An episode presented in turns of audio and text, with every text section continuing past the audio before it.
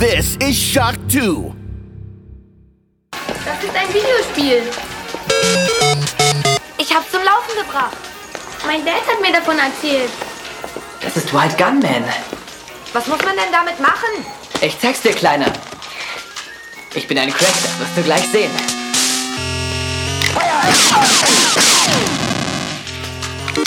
Muss man das mit den Händen spielen? Das ist ja wie Babyspielzeug.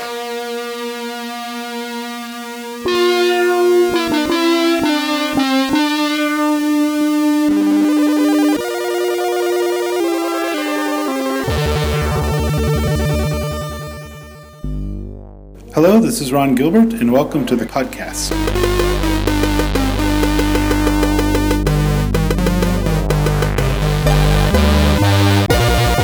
Welcome to the Shock 2 podcast, your program for video games, comic books, movies, and much more.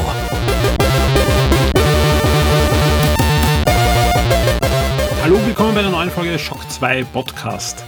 Am 29. Oktober 1988 ist das Sega Mega Drive in Japan erschienen. Bis es in Europa soweit war, sind dann noch weitere, ja, über zwei Jahre vergangen. Wer mich kennt und wer den Podcast schon länger verfolgt, weiß, ich rede gerne über das Mega Drive, ja, ist meine absolute Lieblings-Retro-Konsole.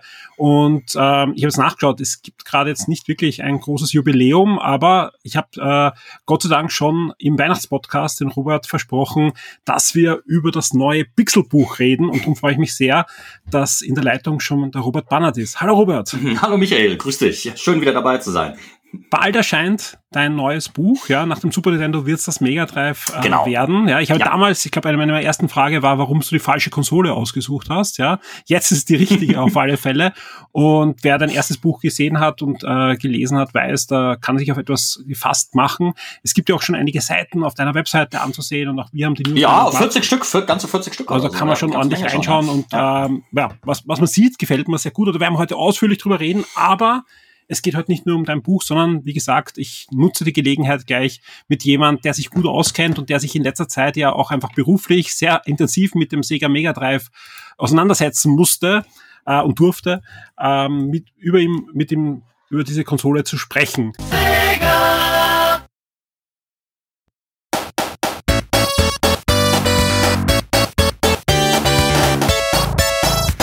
Ganz kurz, vielleicht äh, der Abriss, was der Sega Mega Drive für alle, die jünger sind als, als, als wir zwei. Mhm. Äh, der Sega Mega Drive ist die erfolgreichste Konsole von Sega, ist eigentlich die Konsole, äh, ja, wo, wo Sega mal richtig erfolgreich war. Über 40 Millionen Stück sind da verkauft worden. Ähm, jede Menge Spiele, also rund um die 2000 Spiele, je nachdem wie man rechnet, sind für das System erschienen. Ähm, die wenigsten interessanterweise in Japan, wo das System auch nicht sonderlich großartig erfolgreich war. Hat schon ein, einige beachtliche Erfolge gehabt, aber nicht so erfolgreich wie in der USA Genau, oder in ja. Europa. Ja. In der USA und Europa war es teilweise deutlich erfolgreicher als Nintendo, längere Zeit sogar, im Norden von Europa bis zuletzt. Also Ja. da war Sega vorne. In England sehr, sehr erfolgreich und in Amerika ein Kopf-an-Kopf-Rennen, das erst entschieden wurde, als dann Street Fighter lange Zeit exklusiv war für das Super Nintendo. ja.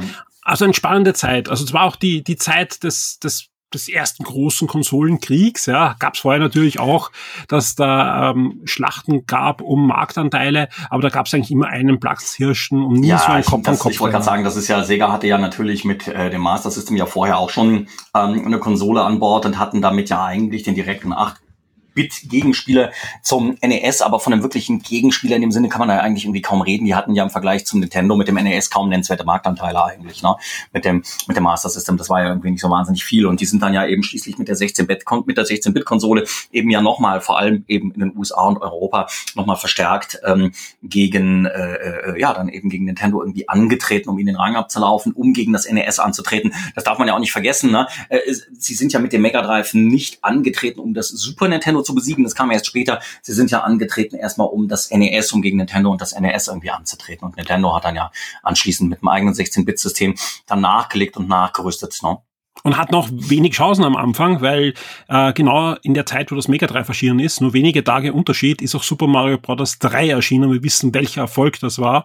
Ja. Äh, also Nintendo war da schon schlau. Und wenn man sich auch ansieht, äh, es, es hat einen Grund, warum es da wirklich mehrere Dokumentationen gibt, mehrere Serien sogar auf Netflix, auf Amazon Prime gibt es da einiges zu sehen. Highscore genau, meinst du wahrscheinlich, ne? Auf Netflix. Genau, Highscore, ja. aber auch zwei andere, die da jetzt gerade erscheinen und, und umgesetzt werden. Das hat den Grund, weil es super spannend war, dass äh, auch Sega da am Anfang keinerlei Chancen hatte, ja, weil zum Beispiel äh, wichtige Firmen wie Capcom, wie Konami, aber auch in, in Amerika Acclaim und so weiter, die haben sich gar nicht getraut am Anfang mit Sega zusammenzuarbeiten, ja. weil sie wussten, bringen wir ein Spiel auf eine Sega-Konsole, dann dürfen wir keine Spiele mehr machen für Nintendo. Da gab es ganz strikte Verträge. Ja. Niemand, der für Sega oder für einen Mitbewerb Spiele macht, darf für uns Spiele machen. Es gab natürlich Ausnahmen für ganz, ganz einzelne äh, Publisher. Also das ist jetzt nicht alles in Stein gemeißelt gewesen, aber in Wirklichkeit hat sich da jeder äh, ziemlich in die Hosen gemacht. Auch die Händler, ja, zum Beispiel ähm, Walmart, ja, hat das Mega Drive am Anfang nicht in das Programm genommen, weil sie wussten, ja, es kann sein, dass uns dann Nintendo nicht mehr beliefert und dann haben wir keine Chance mehr, da äh, Geschäfte zu machen im Videospielbereich. Also es war schon eine, eine ziemlich verzwickte Situation und Sega musste da mit vielen Tricks sich erst langsam hocharbeiten. Zum Beispiel ähm, die Capcom-Spiele, die auch in der Anfangsphase dann so nach den ersten Monaten erschienen, wie Golden, Go Golden Ghost was, ne? Das war nicht Ghost Gabel, das war Golden Ghost, genau. Ja, ähm, ja die wurden nicht von Capcom entwickelt, sondern von Sega. Sega lizenzierte die Spiele und setzte die selber um. Genauso Strider. Strider war noch kein Capcom-Spiel selber und es dauerte ziemlich lang, bis dann eigentlich ähm, auch Capcom und auch Konami selbst ja dann eigene Spiele entwickelt haben. Das war natürlich dann auch die Stunde für ja. kleine Firmen, die, die es vorher gar nicht gab. Zum Beispiel Thrasher ist ein gutes Beispiel. Ehemalige Konami-Mitarbeiter, die sehr unzufrieden waren mit, mit dem Arbeitgeber, zuletzt dann, ich glaube, Bucky O'Hare fürs NES umgesetzt haben und da ziemlich unter den Tisch gefallen äh, wurden, ja, haben sich dann selbstständig gemacht und haben dann für Sega sehr, sehr innovative Spiele entwickelt, über die wir heute auch noch reden werden, wie Gunster Heroes und so weiter. Und dann gibt's ja auch noch eine spannende Geschichte, nämlich Electronic Arts. Ja. Electronic Arts ist Die Sportspiele, Trigger Sportspiele, ganz wichtig, ja. Ja, generell, also, also Sportspiele natürlich, ja, es war damals ja. genauso wichtig oder wichtiger, vielleicht sogar für den Gesamtmarkt als heute, aber auch viele andere Spiele von Electronic Arts. Und Electronic Arts äh, wollte nicht auf Videospielplattformen gehen. Trip genau. Hawkins, ja. der damalige Chef, ja. hat gesagt, wir machen keine, keine, äh, das, das hat überhaupt keinen Sinn, diese Konsole, wir müssen Lizenzgebühren zahlen und Nintendo sagt uns, wir dürfen dann zwei Spiele pro Jahr herausbringen und, und dann müssen wir uns noch diese äh, Lizenz anschauen, es darf kein Blut dabei sein und dieser Seal of Quality, wir wollen das alles nicht machen. Und deswegen sind sie hergegangen und haben einfach gesagt, wir machen das nicht. Und Sega ist immer wieder an sie herangetreten und hat, macht doch Spiele für uns und gesagt, nein, machen wir nicht. Aber irgendwann äh, wurde es dann doch interessant, weil ja, ich glaube, japanische Firmen haben dann ihre Spiele auch lizenziert und haben, sie haben gesehen, wie viele Lizenzeinnahmen da, obwohl es nicht selbst umgesetzte Spiele sind, da hereinkommen, sprich, sie haben dann Interesse bekommen. Und was sie gemacht haben, und ich ähm, kann mich erinnern, ich war, wie das erste Mal bei Electronic Arts in Redwood war, äh, wenn man dann die Eingangshalle kommt, also eine riesen Eingangshalle mit, mit LC, also LED-Schirmen waren das damals und da in einer Vitrine steht ein, ein Computer. Und das ist eine Entwicklerstation fürs Mega Drive, aber nicht die von Sega. Weil Electronic hat es hergegangen und hat äh, das Entwicklungssystem vom Mega Drive reverse ingeniert. Ja. Um selbst Mega Drive Spiele machen zu können, ohne Lizenzgebühren zu berappen. Und ist dann an Sega herangetreten und gesagt, ja, wir, wir wollen da Spiele rausbringen, aber wir wollen eben nicht diese hohen Lizenzgebühren zahlen. Und ähm, ja, es gab da schon einige Vorfälle auch mit Nintendo und ja, wusste auch, okay, wenn die uns wirklich dann verklagen, das kann sich über Jahre ziehen, wenn wir verlieren. So groß war Electronic Arts damals auch noch nicht. Sega wollte aber einiges von Electronic Arts. A, die hatten diese ganzen Sportlizenzen. Sie hatten ja. auch zum Beispiel schon die Lizenz für Joe Montana, also ein ganz großer, ich, glaub, ich hoffe, ich dünnes Eis bin ich der große Football-Fan, vor allem von damaligen Zeiten, ja. Also ein großer Football-Star und sie wollten ein, unbedingt ein Footballspiel haben für ihr Mega Drive haben aber eigentlich nur die Lizenz und das Cover gehabt, ja, und Activision hätte das Spiel entwickeln sollen, sind aber nicht fertig geworden. Sprich, sie wollten eigentlich äh, Maiden haben und umbranden für Sega und sprich, sie waren sehr interessiert, dass Electronic Arts äh, Spiele umsetzt und sie haben diesen Deal dann abgeschlossen. Electronic Arts durfte selbst Spiele machen, am Anfang 20, dann später sogar 30 Spiele pro Jahr und wir wissen alle, die Elektronik-Spiele am Mega Drive, ja. die haben gerockt und es hat einen Grund, ja. äh, ein FIFA und so weiter. Das ist alles am Mega Drive entstanden. Das waren lange Zeit exklusiv am Mega Drive um, umgesetzt und alle Eishockey-Fans ja, werden noch immer mit Magenkrämpfen zitternd an das Super Nintendo denken, weil die Spiele waren am Super Nintendo meistens auch nicht besser, sondern eher schlechter als am Mega Drive. Ja, also bei, das ist, also bei Sportspielen kann ich jetzt persönlich, äh, äh, tatsächlich persönlich jetzt irgendwie nicht so intensiv äh, mitreden, weil ich nie so der Sportfan war. Aber ja, selbst ich habe damals natürlich irgendwie mitbekommen, ähm, dass ähm, die ganzen Sportspieler äh, vor allem irgendwie auf Mega Drive nach den Dingern irgendwie verrückt gewesen sind. Auch ich habe damals natürlich äh, konnte nicht umhin, bin nicht umhin gekommen, äh, bei Freunden zu sehen, ne, die dann halt eben sich äh, FIFA geholt haben, die sich ähm, Basketball geholt haben, also die sich NHL oder Madden geholt haben, weil sie eben auch auf American Sports standen, dass ähm, diese Spiele damals auf Mega Drive richtig gut ausgesehen haben. Zumindest in Bewegung. Ne? Also man muss natürlich sagen, das sind, das ist, äh, sind so Spiele, wenn du die dir jetzt heute rückblickend betrachtest, wenn du Screenshots, Screenshots machst, wenn du ähm, die halt eben für ein Buch ähm, verwendest und einsetzt, ja, die sehen halt als Standgrafik leider nicht so toll aus. Die sind halt eben wirklich stark gealtert. Ähm, das ist äh, gerade natürlich, wenn du ein Mega Drive Buch machst, ein bisschen ähm, problematisch, weil einerseits ist es ein wichtiges Thema, andererseits ist es ein Pixelbuch, wo halt eben wirklich natürlich die Ästhetik, die Grafik eine ganz wichtige Rolle spielt und du deshalb natürlich schon auch immer ein Augenmerk darauf legst, dass du ähm, Spiele natürlich groß featurest, die auch äh, äh, visuell eben natürlich eine Menge hermachen, die da Potenzial haben. Und tatsächlich ist es so, dass die Sportspiele ähm, oder so diese nüchternen Sportspielsimulationen eben eben wie zum Beispiel eben FIFA oder Madden, ne, die damals die Leute zu Recht toll gefunden haben, dass die ähm, äh, ja, dass die natürlich also als Standbildgrafik nicht so toll aussehen und die natürlich ja leider auch ästhetisch nicht so schön gealtert sind, aber nichtsdestotrotz, sie sind ähm, natürlich wichtig. Ähm, deshalb, also klar, ähm, EA und, und eben natürlich Sportspiele sind deshalb in unserem Mega Drive Pixelbuch zum Beispiel auch ein wichtigeres Thema. Also war, war aber auch nur die, die, die Spitze ja. des Eisbergs bei Electronic Arts. Wir, wir haben auch so Serien wie Desert Strike. Wollte ich gerade sagen, genau. Populous, Populous, ja. ja. und vieles, vieles mehr. Also ich meine, EA war einfach damals schon eine Riesenfirma, ja, hatte aber auch äh, einen, einen riesigen Pool an extrem fähigen Entwicklern, die ständig neue Ideen auch ausprobieren konnten und durften. Ja, es war wirklich noch die Zeit des Trip Hawkins bei Electronic Arts, der einfach mhm. dieses Arts in Electronic Arts extrem Richtig, hochgehalten ja, ja. hat. Ja, also sie haben ja angefangen damit, dass Spiele in in Langspielplattenverpackungen eigentlich ähm, herausgekommen sind, wo, wo auch der Entwickler gewürdigt wurde. Also ja, der Trip, der Trip Trip ist damals natürlich auch mit einer sehr viel, ähm, selber auch mehr mit Entwicklerattitüde an die Sache reingegangen, rangegangen. Der war ja auch selber im Prinzip noch als Entwickler äh, und als jemand mit ähm, Visionen, der also gewisse Projekte einfach realisieren wollte und mit Idealismus an die Sache rangegangen. Das war ja kein, also Trip Hawkins war ja nicht einfach nur ein, Schli ein Schlipsträger, ne, wie du das heute ja. sagen würdest, oder, oder ein Manager, sondern der war ja auch grundsätzlich eigentlich auch ein Entwickler oder hatte auch einen Entwicklerspirit. Ja, ja und hatte eine Vision Vision. Der hat eine, Vision, Vision. Also wie gesagt, ja, ich, ich habe den einmal persönlich treffen dürfen. Da hat er seine Firma damals geheißen Digital Chocolate. Ja, genau. Das war eine ja. der ersten Firmen, die erkannt haben, man kann mit Handyspielen Geld verdienen. Also wirklich, das war so, Digital Chocolate hat's gegeben und Gameloft. Ja, die zwei haben, haben wirklich diese Handyspiele. Äh, und vorher natürlich 3DO. Ja, genau, wollte ich gerade sagen. Aber vorher haben sie halt sein 3DO fantastisch. Ich finde die, die Vision war einfach zehn Jahre zu früh. Und da war dann, Entschuldigung, beim 3DO natürlich Electronic Arts logischerweise, wie wundert Trip Hawkins natürlich auch wieder ein Riesenthema. Ne? Ja. ja. ja Gerade gerade FIFA und so weiter. Ja, da kamen irgendwie sehr potente EA-Adaptionen irgendwie für die Konsole raus. Ja. Da kamen schöne Sachen raus. Ja. Erste Need for Speed und so. Ja, ja, ja. Also, aber wie gesagt, bei Electronic Arts weiß auch heute noch, ohne Mega Drive wären sie heute nicht dort, wo sie heute sind. Also das hat ihnen einfach einen enormen Boost gegeben. Wenn man sich die Umsatzzahlen vorher ansieht und nachdem sie diesen Deal abgeschlossen haben, das sind ist 1001. Ja. Also wie gesagt, äh, sie mussten 60 Prozent weniger Lizenzgebühren zahlen. Ja. Äh, das, das hört sich jetzt für ein schlechtes Geschäft für, Elektro äh, für Sega an, ist es aber überhaupt nicht, weil es dauerte ziemlich lang, bis die Spiele mal zu Nintendo kamen und es waren durch die Bank attraktive Spiele. Ja, ja sie haben dadurch, sie haben dadurch halt ja. auch einfach knallhart Hardware verkauft. Ne? Ja, deshalb hat es sich für definitiv. sie gelohnt. Ja. ja. ganz klar. Sie haben ganz genau, sie haben, sie haben die, die, die, sie haben dadurch irgendwie Hardware verkauft. Und ich sag mal, klar, gerade in den USA war ähm, Electronic Arts natürlich ähm, ein absoluter ähm, Schlüssel für den Erfolg von Mega Drive. Äh, klar, äh, Sonic natürlich irgendwie logischerweise auch noch, aber tatsächlich, wie du gerade sagst, ne, so die erste Zeit war natürlich schwierig, äh, äh schwierig für sie Ähm, äh, auch das erste Sonic kam ja erst ähm, 1991, ne, war es, glaube ich, ne? Glaube ich, kam das erste Sonic erst raus, genau.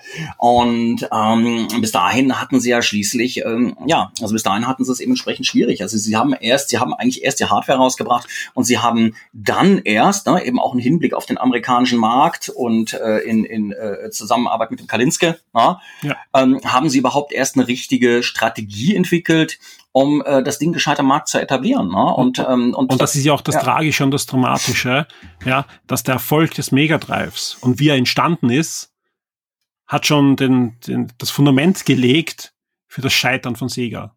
Ja, denn äh, Sega war ja ursprünglich eigentlich eine amerikanische Firma, aber natürlich Ja. in japanischer Hand, ja, Ja. und und kam einfach auf keinen grünen Zweig. Das Master System ja war ja durchwegs eine solide Konsole, teilweise ja dem NES deutlich überlegen, hatte auch viele tolle Spiele, aber wir brauchen nicht überreden, das ist nicht relevant eigentlich in der Geschichte der Videospiele. Mega Drive, ja, wurde erst dann relevant, als eigentlich die Amerikaner Ja, das Marketing übernommen haben und auch versucht haben, eben solche Deals wie mit Electronic Arts an Land zu ziehen, ja. Man darf nicht vergessen, ja, Sonic 1, ja, ein, ein, ähm, ähm, na, ein Sonic-Entwickler, ja, der wollte aufhören, der hat gekündigt nach Sonic 1. Ja, weil er gesehen hat, dass es weltweit ein Erfolg ist und bei ihm in der Firma wieder nicht gewürdigt. Ja, und die Amerikaner sind dann hergegangen und haben Entwickler aus Japan angesiedelt in der im Hauptquartier Ja, bei Sega USA. Ja, Ja. da war Max, Max Cerny, ja, hat dann äh, mit ähm, na, Yugi Naga, das ist Ja, rausbringen, ja. gemeinsam Sonic 2 entwickelt, ja, und hat dann äh, japanische Teams und amerikanische Teams aneinander äh, gereiht in Amerika und die haben dann eigentlich japanische Spiele in Amerika produziert. Ein Sonic 2 ist in Amerika entstanden, nicht mehr in Japan. Ja. Und, und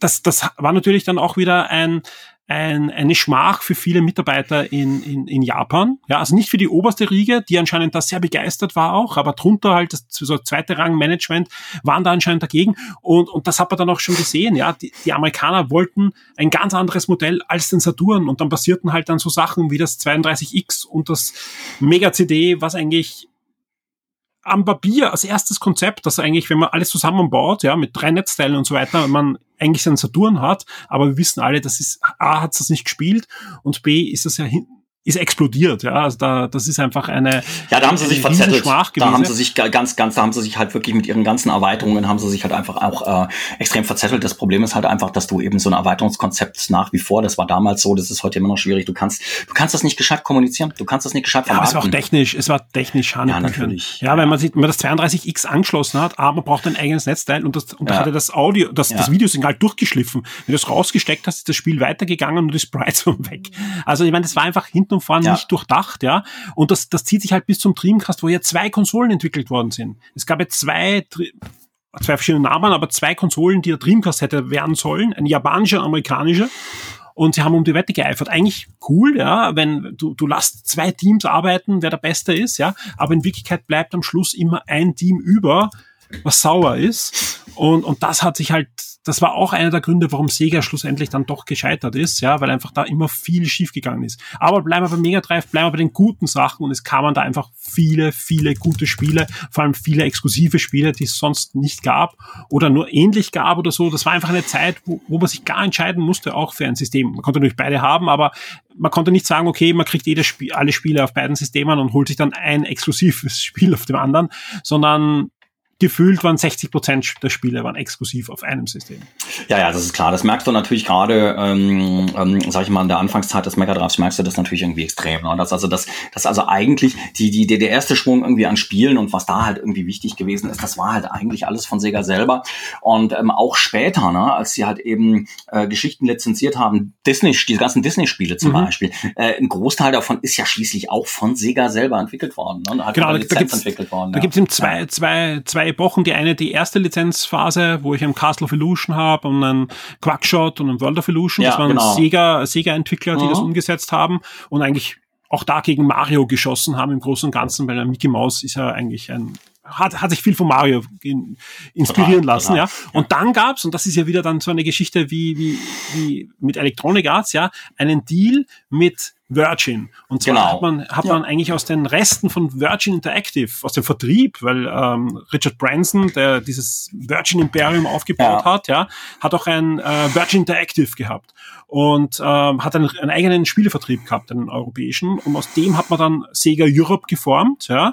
Und aus der Entwicklung von äh, Virgin Interactive, die sind noch eigenständig geblieben, mit denen hat man einen Deal gemacht und der hat sich den Disney-Deal ge gesichert. Genau, ja. Und aus der Geschichte sind dann so Spiele wie Aladdin herausgekommen, König der Löwen und viele, viele andere. Und gerade bei Aladdin ist auch wieder ein gutes Beispiel. Ja, das gibt's am Super Nintendo, aber ich bin einer von denen, die sagen, man spielt die Mega Drive-Fassung. Ja, ich muss tatsächlich sagen, dass ich in dem Fall, also jetzt damals mochte ich die Mega Drive Fassung mehr, weil sie halt eben so Trickfilmaffin war.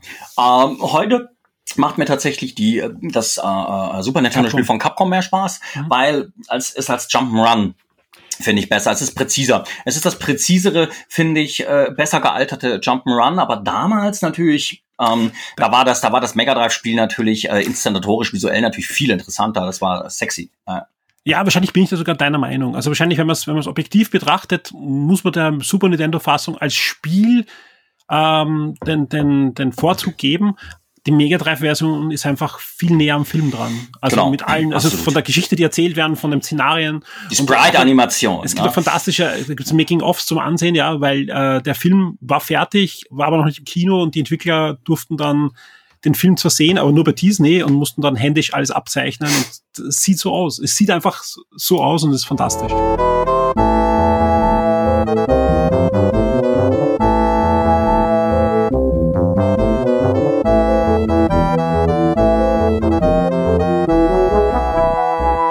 Acclaim, auch ein wichtiger äh, Schritt für, für, wo man dann Marktanteile erobern konnte. Acclaim hatte von Midway die Mortal Kombat Lizenz Ja, genau. im Bereich. Ja.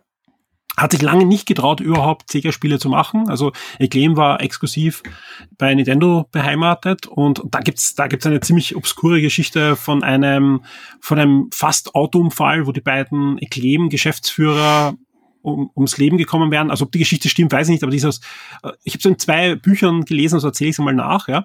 Äh, auf alle Fälle, die, die wären gestorben. Also es war ein, ein haarscharfer Autounfall und, und die haben es halt überlebt, haben dann eine große äh, Feier gemacht, ja, wo sie halt andere Industrievertreter und die komplette Belegschaft eingeladen haben, wo sehr viel Alkohol geflossen ist und angeblich haben sie an, an diesen Abend Howard Lincoln, der damals der Rechtsanwalt, aber eben auch schon im Management von Nintendo Amerika war und später der Amerika, Nintendo America Boss überhaupt wurde, ähm, abgeschwatzt, dass sie Mortal Kombat auch gleichzeitig, und das war ja ganz besonders, weil irgendwie zwei Jahre später durfte man umsetzen, ähm, gleichzeitig auch umsetzen dürfen für Mega Drive. Und dann war eine riesen Marketingkampagne mit dem Mortal Monday, ja, ähnlich wie bei, bei Sonic 2. Monday, Monday, genau, Das- ja, ja. Bei dieser Kampagne war auch zum ersten Mal diese Mortal Kombat Musik mit dem Mortal Kombat Schrei zu hören. Und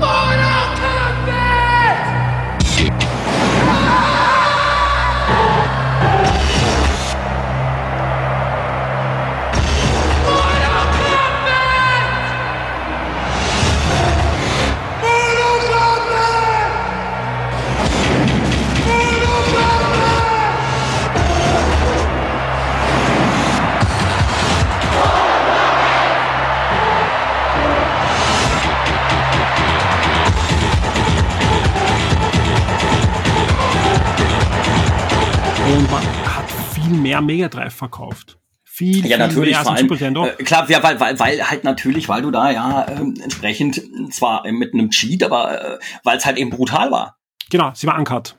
Ja, Die Mega uncut. Drive Version Es war uncut. Es waren alle Ja. Finishing Moves drinnen vom Ganz genau. Automaten und statt Schweiß, wie am Super Nintendo, Ja. gab's Blut. Ganz genau, die ganzen Fatalities waren drin, es war blutig und das war ein ganz, ganz wesentlicher Punkt, ja. Das war, also kann ich mich auch noch erinnern, ähm, ähm, dass also da dann auch in meinem Bekanntenkreis damals, in meinem Freundeskreis, auch äh, Leute, die vorher nur ein Super Nintendo hatten, sich dann wegen Mortal Kombat noch ein Mega Drive gekauft haben. Kann ich mich noch genau dran erinnern, um Mortal Kombat Uncut zu spielen.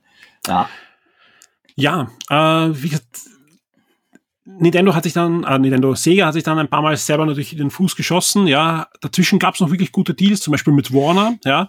Äh, man arbeitet auch mit Sony zusammen, ja, nicht nur als Publisher, sondern Sony war ja ziemlich verärgert und was ich nicht wusste, ich sag ganz ehrlich, das habe ich erst jetzt äh, äh, auch aus belegten Quellen gelesen, auch in einer Dokumentation gesehen, dass Sega an eine PlayStation gearbeitet hat, eigentlich mit, mit, mit Sony. Ja. Äh, das wusste ich nicht. Also ich, ich habe immer, ich hab immer gedacht, okay, Sony war angefressen auf Nintendo, weil die ja damals Philips vorgestellt haben bei der Pressekonferenz, wo Sony Ja, sogar in genau, der ja. ersten Reihe saß. Ja. Ja. Ähm, was ich aber nicht wusste, dass sie über ein halbes Jahr dann mit Sega zusammengearbeitet haben, eigentlich an sowas wie dem Saturn.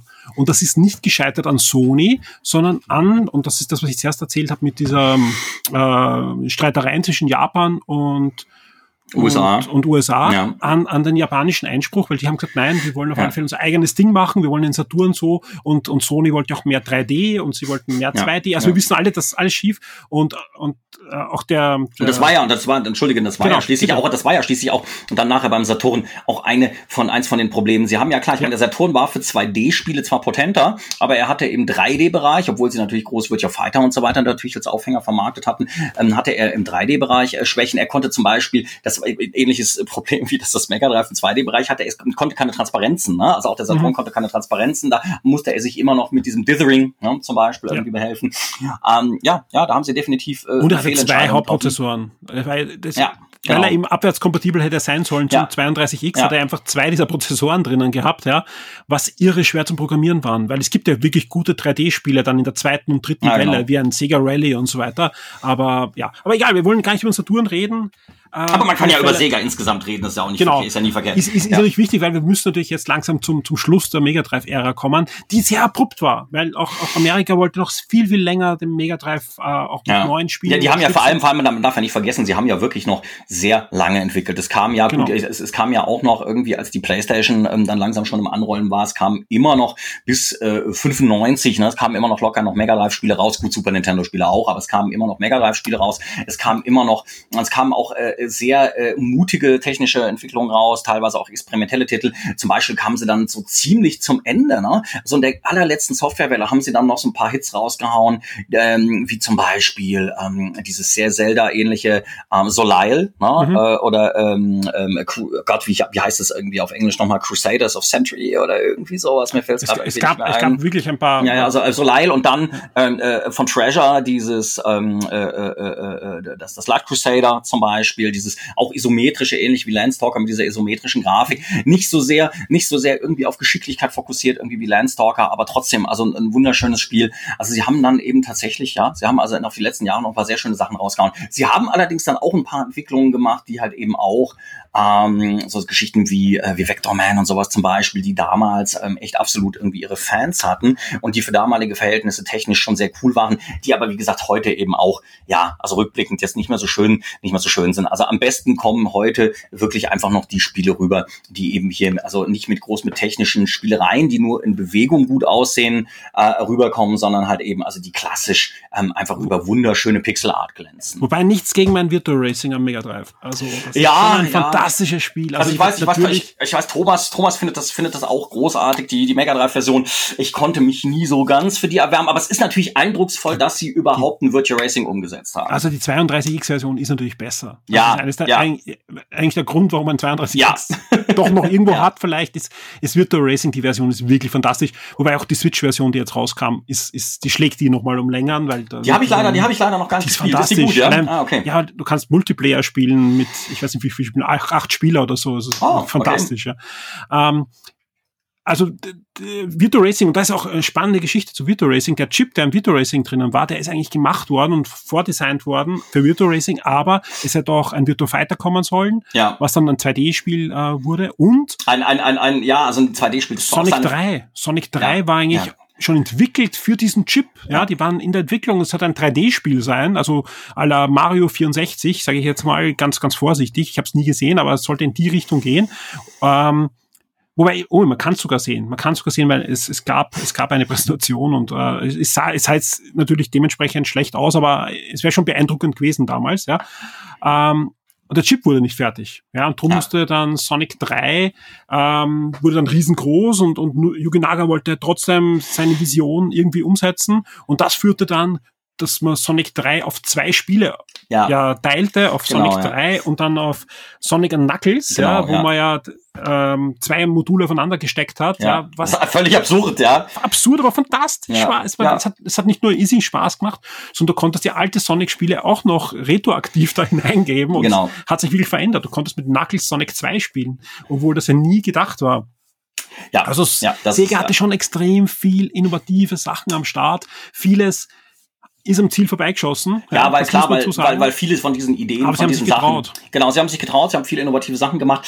Äh, vieles von dem, wie zum Beispiel jetzt gerade diese Sonic-Geschichte, von der du gesprochen hast, das sind Sachen, die sind natürlich ähm, erstmal schwierig zu vermarkten. Dieses Gestecke, hier noch was rein, da noch was rein, das ist, ähm, das kannst du am Markt irgendwie schwer, am Massenmarkt schwer kommunizieren. Aber ähm, ich sag mal, was sie eben natürlich sehr gut gemacht haben, ne? und äh, weshalb natürlich, also schließlich das ähm, US-Marketing, als es anfing zu zünden, nachdem das US-Marketing irgendwie übernommen hatte, ähm, sie haben der Konsole eben vom Image her, also, also das, das war ganz wesentlich einen völlig anderen Anstrich, ein völlig anderes Image verpasst als Nintendo. Es war halt eben wirklich dieser, dieser, äh, dieser Streich, dass sie gesagt haben, okay, Nintendo spricht Kinder, ganz stark Kinder, also Familien und Kids sowas 12 oder 13 Jahre an. Ne? Natürlich haben äh, Nintendo auch viele Leute natürlich gespielt, also ich dann ja später irgendwie damals auch, die den Super Nintendo Spiele, die älter gewesen sind, aber so eine Kernzielgruppe schien 12 bis 13, ge- also ich meine äh, bis 12 oder bis 13 gewesen zu sein und ähm, Sega hat halt eben gesagt, okay, wir greifen jetzt, wir greifen ganz besonders intensiv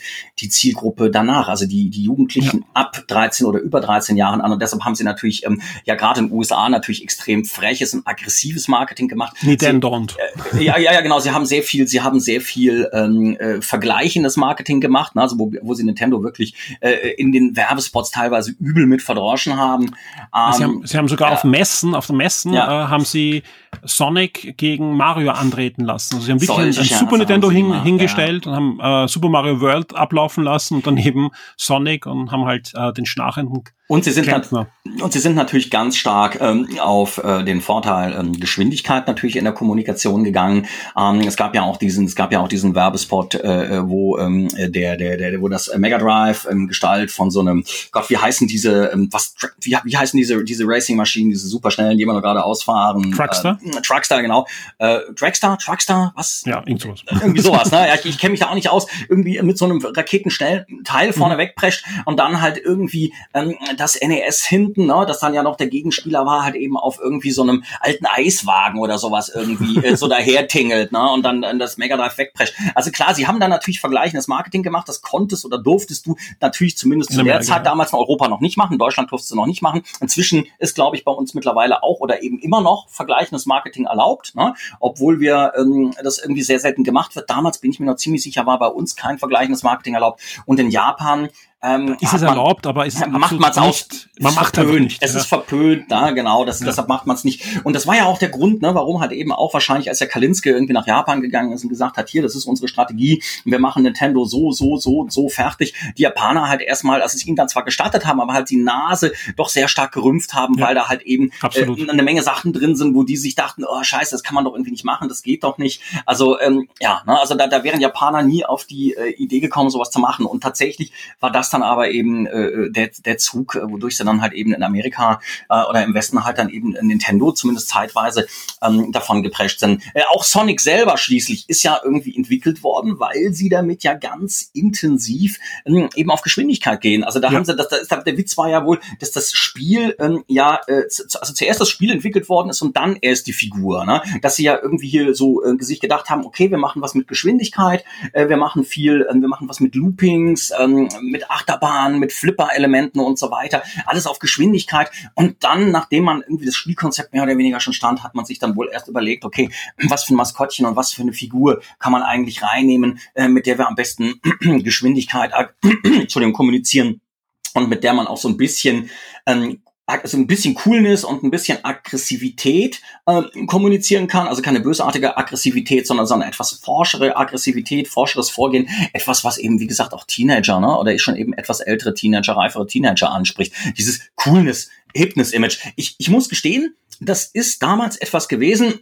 Also ich zum Beispiel Ähm, ich finde die Sonic-Spiele zwar prinzipiell super, ich war jetzt aber selber von der Figur Sonic nie so der Riesenfan. Ich mag ihn heute tatsächlich mehr, als ich ihn damals mochte, weil ich also heute einfach sage, ich schätze einfach das ähm, tolle Charakterdesign von dieser, äh, von der, von der Figur. Äh, damals war es so, dass mich bei den Sonic-Spielen als Teenager eben eher die, die, die, die technische Seite interessiert und abgeholt hat. Ne? Eben auch, dass ich es beeindruckend fand, obwohl ich es ehrlich gesagt nicht immer unbedingt so gut im Griff hatte. Also so, so, so schnelle Jump'n'Runs ähm, waren dann irgendwie vom Gameplay her nicht irgendwie unbedingt irgendwie so mein Ding. Aber mich hat halt einfach dieses flippige, schnelle, äh, diese Flipper-Elemente, diese Achterbahn-Elemente, die ganzen Loopings, ich fand das technisch einfach geil. Und ich war, bin, glaube ich, in Sonic, ich bin Sonic nie besonders gut gewesen und gut geworden, aber ich fand es technisch geil. Den, der Igel selber, äh, der hat mich teilweise damals als Teenager so ein bisschen genervt, weil ich halt eben die, weil ich die Kommunikation mir durch Sega, also diese, diese aufgezwungen hippe Masche, ne, diese aufgezwungene Hipness, die fand ich dann teilweise wieder ein bisschen fremdschämig und es, es, war, es war mir zu aufgesetzt, ne, das fand ist, ich irgendwie ein bisschen, ein bisschen ist ein nervig. Gutes, ist ein guter Punkt, vor allem, wenn man ja. kennt diese, diese deutsche Werbung, die er Wayne's World nachgemacht hat. Ja, ja, genau. Die dann eher ins Fremdschämern, ja. Ja, ja, ganz, ganz heftig, ja.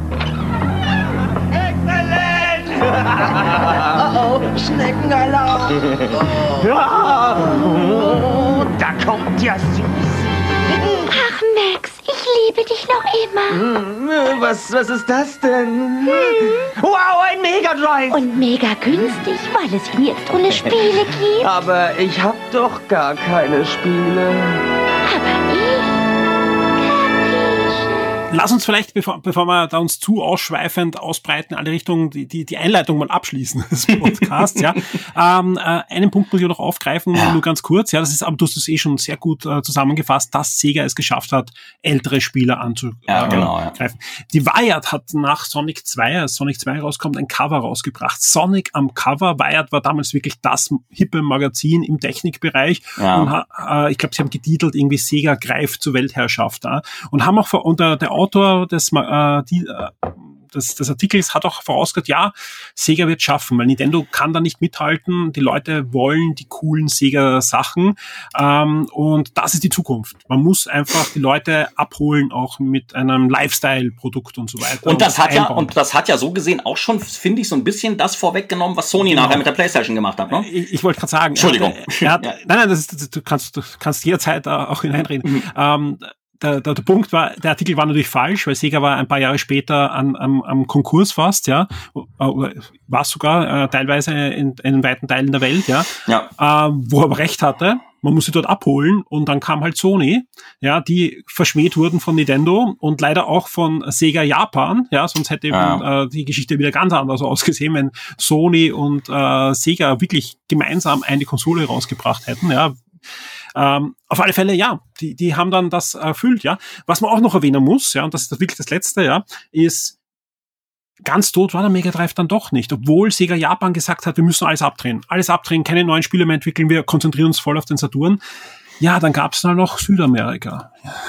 Also es ist echt eine spannende Geschichte, was in Südamerika bis ich glaube 2012, 2013 abgegangen ist mit dem Mega Drive. Dort wurden nämlich weiterhin Spiele produziert. Und dann von Electronic Arts, die einfach ähnlich wie heute bei der Switch jedes Jahr ein FIFA rausgebracht haben. Es war immer das gleiche Spiel, aber mit dem aktuellen Kader. Die haben also die, die Spieledaten, die sie normal in die PlayStation 3 Version und so reingeklopft haben, Xbox 360 Version, haben sie in die Mega Drive Version in Brasilien hauptsächlich.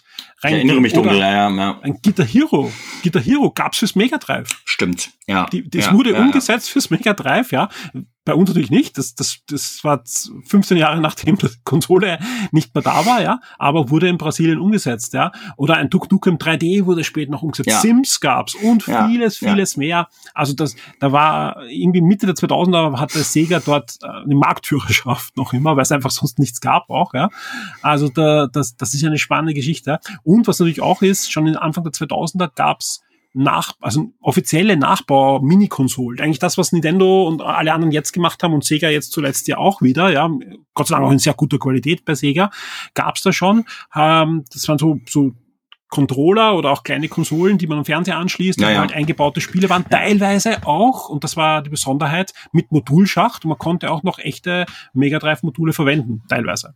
Ja, Ja, ja, richtig. Ja. Also schon spannend, dass da doch ein ganz anderer Weg eingegangen ist. Aber lass uns die Einleitung abschließen. Es ist einfach traurig gewesen. Lass uns das abkürzen. Du wolltest, glaube ich, du wolltest, glaube ich, ja noch so ein bisschen über die, über unsere jeweiligen Lieblingsspiele. Genau, das war jetzt die Frage an dich. Wie ist eigentlich dein Zugang zum Mega Drive? Ja, also wie gesagt. Ja.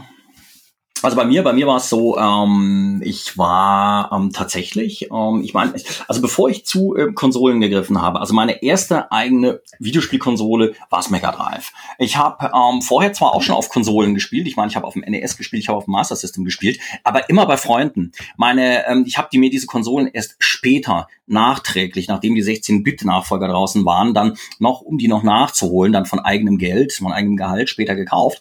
Ähm, es ist aber so gewesen, ich war vorher äh, eher ein Heimcomputerspieler, weil äh, äh, meine Eltern, die, wahrscheinlich wie viele Eltern, die wollten halt nicht, dass ich irgendwie Geld einfach nur ein reines Spielgerät investiere. Und deshalb habe ich dann halt eben zum Beispiel äh, ein Atari ST bekommen in Amiga ne, ähm, und so weiter und so fort. Und ähm, hab, die technisch dem Mega Drive sehr ähnlich waren. Ja, absolut. Ich habe, ähm, wie gesagt, viel irgendwie auf ähm, Heimcomputern irgendwie gespielt. Also ich habe da eigentlich die meiste Zeit über dann auf dem Atari ST gespielt. Ich habe das Amiga dann auch eben später einfach noch nachgeholt und mir dann irgendwie noch relativ äh, günstig dann so auf den, so auf der Finishline dann noch ein Amiga geholt, weil ähm, ich war, war eigentlich eben so im ST-Lager. Ich war dem ST eigentlich irgendwie mehr treu, aber dann kamen immer weniger Spiele irgendwie für den ST raus, immer mehr auf dem Amiga. Und irgendwann habe ich dann gesehen, nee, komm, jetzt, Mensch, verdammt, jetzt musst du dir doch noch einen Amiga holen. Hat man noch einen geholt. Das so kurz ein Amiga zwischen dem ST und dann später ähm, dann meinem ersten äh, 486er PC. Und dann war es so, ich war, weil ich war halt eben da gar nicht so sehr der, der Geschicklichkeitsspiel und, und Jump'n'Run und Co-Typ. Ich war eigentlich der reine Rollenspieler, der reine Grafik-Adventure und Point-and-Click-Adventure-Spieler. Ich habe ähm, eben Jump'n'Runs und sowas eben bei Kumpels auf ihren 8-Bit-Konsolen gespielt. Und dann war das so, ne, ich habe dann halt eben erstmal auf meinem 486er PC, vorher auf dem ST und im Amiga halt eben Rollenspiele irgendwie ohne Ende gezockt, äh, Rundenrollenspiele, äh, Strategie, strategisches Zeug, Strategiespiele, Point-and-Click-Adventures. Und ähm, dann war es aber so, dass ich irgendwann, äh, gerade in der 486er Zeit, äh, von diesem ganzen Installationsstress, den man in der Zeit eben immer wieder hatte, ne? also dieses, ja, oh Gott, jetzt holst du dir ein neues Spiel und du musst dann wieder die Auto-Exec-Bat und Config-Sys wieder irgendwie umprogrammieren und umschreiben, damit dieses läuft und jenes läuft. Und auf diesen ganzen Stress hatte ich irgendwie keinen Bock. Ne? Das ist wahrscheinlich auch eine gute Erklärung dafür, warum ich also heute ähm, eher der, der, der Macintosh-Mensch als der PC-Mensch bin. Ich bin also selber, ich bin, ich bin Anwender, ich bin Kreativer, äh, ich bin nie so der extreme IT-Typ gewesen, der halt irgendwie an, an Systemen irgendwie großartig rumschraubt. Und ähm, beruflich hattest du aber dann mit Mega Drive nichts mehr zu tun, oder? Weil doch, doch, doch, doch, doch, doch, doch, ich. Ja, hatte ich dann, hatte die ich, Zeit. Das war noch die Zeit, ja. Und ich hatte dann, ähm, genau, und dann war es halt eben so, ne, dass ich dann halt eben dann mal so einen Zeitpunkt erreicht war, wo ich dann vom PC irgendwie wegen dem ganzen Installationsscheiß so die Nase voll hatte, dass ich dann irgendwie äh, äh losmarschiert bin, als Mega Drive da irgendwie neu rauskam und gesagt habe, okay, komm, dann holst du jetzt mal eine Konsole. Ich habe inzwischen, hatte damals halt inzwischen irgendwie dann eigenes ähm, Geld verdient. Ne? Ich war dann noch an der Schule, aber ich bin dann eben nebenher jobben gegangen. Und ich war halt so einer, ich habe nie Taschengeld bekommen. Ja, ich habe nie Taschengeld bekommen. Meine Eltern haben halt eben einfach immer gesagt, okay, ja, hier kaufen wir dir oder kaufen wir dir nicht. Ne, wenn sie der Meinung waren, das ist, ist, ist Blödsinn. Und bei Konsolen waren sie der Meinung, es ist Blödsinn. So, und dann habe ich dann irgendwie neben der Schule ähm, gejobbt und mir irgendwie dann eigenes Geld verdient. Und zwar, ich habe zuerst in einem Pen and Paper Rollenspiel und Comicladen gejobbt und dann später in einem Comic- und Videospielladen im Zap Games ja, in Mainz. Habe ich dann ähm, später ähm, gejobbt und ähm, habe da eigenes Geld mitverdient und habe mir dann natürlich irgendwie auch eine Konsole ähm, entsprechend gekauft. Und ähm, ne, damals zuerst das Mega Drive, später dann natürlich irgendwie das Super Nintendo und dann, wie gesagt, die 8-Bit-Maschinen und so dann irgendwie noch nachgeholt und dann später noch eine 3DO und solche Sachen. Aber gut, erstmal, ne, Mega Drive war meine erste eigene Konsole, meine erste von eigenem Geld gekaufte Hardware. Ähm, wurde dann natürlich auch rasch umgebaut, damit man dann natürlich alles irgendwie drauf spielen kann. Und, ähm, und tatsächlich war dann mein Zugang zum Mega Drive natürlich auch erstmal, klar, die Rollenspiele. Ne? Was war erstmal mein Zugang zum Mega Drive? Fantasy Star 2. Ja, das war natürlich, mhm. das war ganz wichtig. Das das schlechteste Spiel. Also. Ja, natürlich. Also das war natürlich, das war natürlich irgendwie essentiell. Und das ist auch ein bisschen so ein Spiel, wenn ich das jetzt heute irgendwie ohne Cheats und alles irgendwie nochmal zocke, denke ich mir irgendwie so ein bisschen, wow, okay, das war aber ganz schön grinding, das war aber irgendwie echt ganz schön hart. Das kam dir damals nicht so vor irgendwie, ja. und aber klar, aber natürlich also ein, ein, ein super schönes Spiel äh, mit einer, ja, mit einer ganz eigenen Ästhetik. Damals war ja außerdem auch noch gleichzeitig, äh, es war ja noch diese Zeit, ähm, wo Mangas und Anime ja auch immer mehr irgendwie nach Deutschland gekommen sind und man natürlich auch diesen ähm, Anime- und Manga-Style natürlich auch irgendwie sehr knuffig fand. Und ähm, das hat natürlich irgendwie dann alles, äh, alles irgendwie zusammengespielt. Das war die Zeit, wo man sich dann halt eben Comics wie Akira, Akira geholt hat, Appleseed, Ghost in the Shell, damals in den ersten Auflagen, später dann auch irgendwie Dragon Ball, äh, äh, ne, hier so die allererste Serie, die von Akira Toriyama selber gemachte. Und ja, und dann hat man natürlich dann auch entsprechend solche Konsolenspiele gespielt. Ne? Und, und weil ich ja auch sehr auf Manga und Anime damals stand, äh, jetzt heute nicht mehr so extrem, aber damals war ich da schon ein großer Fan, ähm, habe ich dann mehr später zum Beispiel auch noch eine PC-Engine äh, beziehungsweise ein Turbo-Du irgendwie noch zugelegt, weil du da halt eben immer diese geilen, äh, diese geilen extra mhm. japanophilen Kulleraugen-Intros hattest. Ne? Na gut, und wie gesagt, genau, Fantasy Star 2 fand ich irgendwie großartig. Ich habe dann natürlich erstmal, ähm, ich stand natürlich auf Geschichten wie, wie, wie Landstalker, ähm, äh, ich habe also Adventures und Rollenspiele gezockt, dann hab, bin ich aber dann auch schnell auf äh, den Jump'n'Run-Geschmack gekommen. Ne? Also dann habe ich mich dann eben auch sehr schnell zum Jump'n'Run-Experten entwickelt. Ich habe dann also wirklich Jump'n'Runs hoch und runter gespielt und mir haben dann tatsächlich eben auch die ähm, Jump'n'Runs auf dem Mega Drive eigentlich bis zuletzt sogar, also gerade in meiner äh, Jugend damals und noch so eben so bis Anfang 20, die haben mir mehr Spaß gemacht damals als ähm, äh, die Super Nintendo Jump'n'Runs. Ich muss ehrlich gestehen, dass ich äh, die Super Nintendo Jump'n'Runs und auch gerade die Marios ähm, erst später anfing richtig zu schätzen. Also Mario habe ich erst, ich sag mal so ab ähm, ab ja eben auch dann ab Anfang 20 langsam irgendwie angefangen, irgendwie wirklich zu schätzen und zu checken, dass das wirklich richtig genial ist. Obwohl mich so diese Zwangshipness von Sonic zwar auch irgendwie nicht so sehr angesprochen hat, fand ich Mario halt eben so, äh, ja, hm, so ein komischer kleiner Hosenmatz. Hm, ja. So als Teenager, da will man dann doch irgendwie schon so ein bisschen was Cooleres. War ich dann, glaube ich, irgendwie zu doof, irgendwie noch irgendwie das zunächst zu kapieren. Da fand ich dann so die etwas flotteren Jump'n'Runs auf dem Mega Drive und auch die Actionspiele natürlich. Ne? Also jetzt nicht unbedingt jetzt die, die, die krassen Shooter, aber halt eben gerade so diese Run and Gun Spiele, die fand ich dann fand ich dann persönlich irgendwie schicker, die haben mir dann äh, äh, mehr Spaß gemacht. Plus ich fand, dass sich die Mega Drive Spiele, ich meine, man hat natürlich dann schon, als das Super Nintendo rauskam, gesehen, ja, da fehlt so ein bisschen der hapert so ein bisschen an der Farbpalette, ne, da ist auf dem Super Nintendo mehr möglich, aber die Mega Drive Spiele haben sich für mich irgendwie immer so ein bisschen leichter, schneller und beschwingter einfach angefühlt. Ich hatte da immer vom, vom, vom Gameplay her, gerade bei allem, was mit Geschicklichkeit und mit Action und mit Reflexen irgendwie zusammenhängt, immer das Gefühl, das spielt sich ähm, leichter und und und und irgendwie leichter und bekömmlicher, ne? Also einfach beschwingter, ja. Also ich habe ähm, immer bei Mega Drive das Gefühl gehabt, die Sachen sind, die sind irgendwie beschwingter. Ja, und ähm, zum Beispiel natürlich, klar, wie du gesagt hast, Treasure Games waren natürlich irgendwie wirklich, die waren natürlich genial. Die gehörten jetzt zwar nicht unbedingt so zu meinen Lieblingsspielen, aber die waren natürlich ganz besonders abgedreht, ganz besonders schnell, ganz besonders grell und innovativ. Technisch halt. Technisch.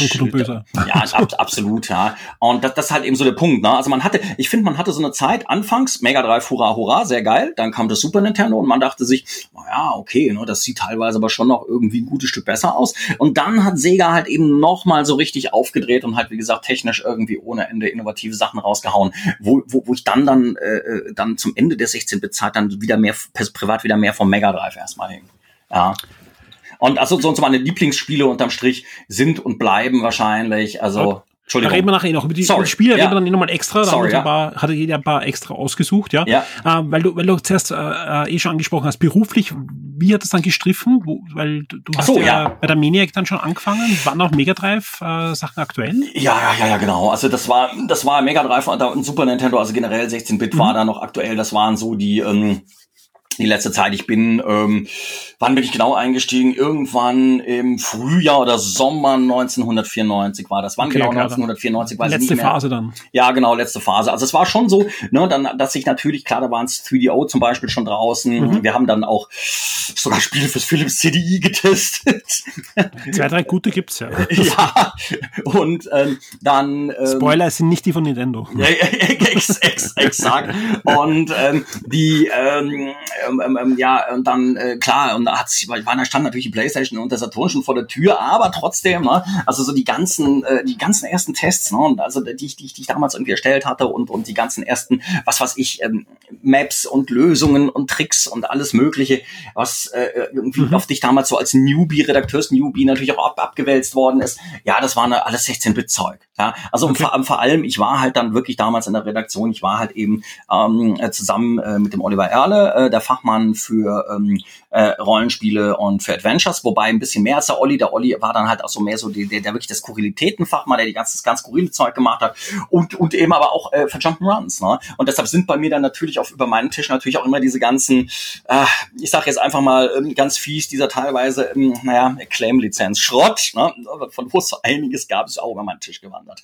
Also so wunderbare Sachen wie Stargate oder mhm. oder Judge Dredd, also diese ähm, ja. äh, diese die Spiele zu den Realfilmen, die halt tatsächlich rückblickend auch so ihre Qualitäten haben, ne? die nicht alle irgendwie totaler Schrott sind, aber äh, manche schon. Ja, manch, manche schon und also es ist nichts, was man unbedingt jetzt heute noch mal so großartig spielen muss. Das waren auch so Sachen. Ich meine, wir haben, wenn man mit so einem Buch anfängt, dann hat, na, guckt man sich ja erstmal wahnsinnig viele Spiele an, hat wahnsinnig viel auf dem Tisch und überlegt sich, okay, was nehmen wir rein, was nehmen wir nicht rein und dann lässt er dann halt eben dann auch noch mal kurze Sachen, ne? also eben beim Spielen Revue passieren, wie eben zum Beispiel, wie gesagt, ein Judge Dredd oder ein Stargate oder vielleicht auch ähm, dieses, dieses, dieses, dieses äh, Ellen, dieses Ellen 3, ne? Mhm. das es zum Beispiel gab. Äh, äh, gut, das war aber gut, oder?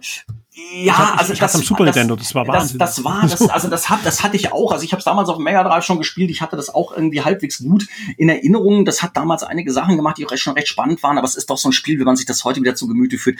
Es ist eigentlich in erster Linie nervig. Es ist in erster Linie nervig. Ja, das, ja, ja schon. Aber es ist in erster Linie halt eben so ja. unmenschlich schwer, un, also wiederholt sich unglaublich oft. Mhm. Und ähm, hat nichts mit Film zu tun. Es ist eher Alien 2.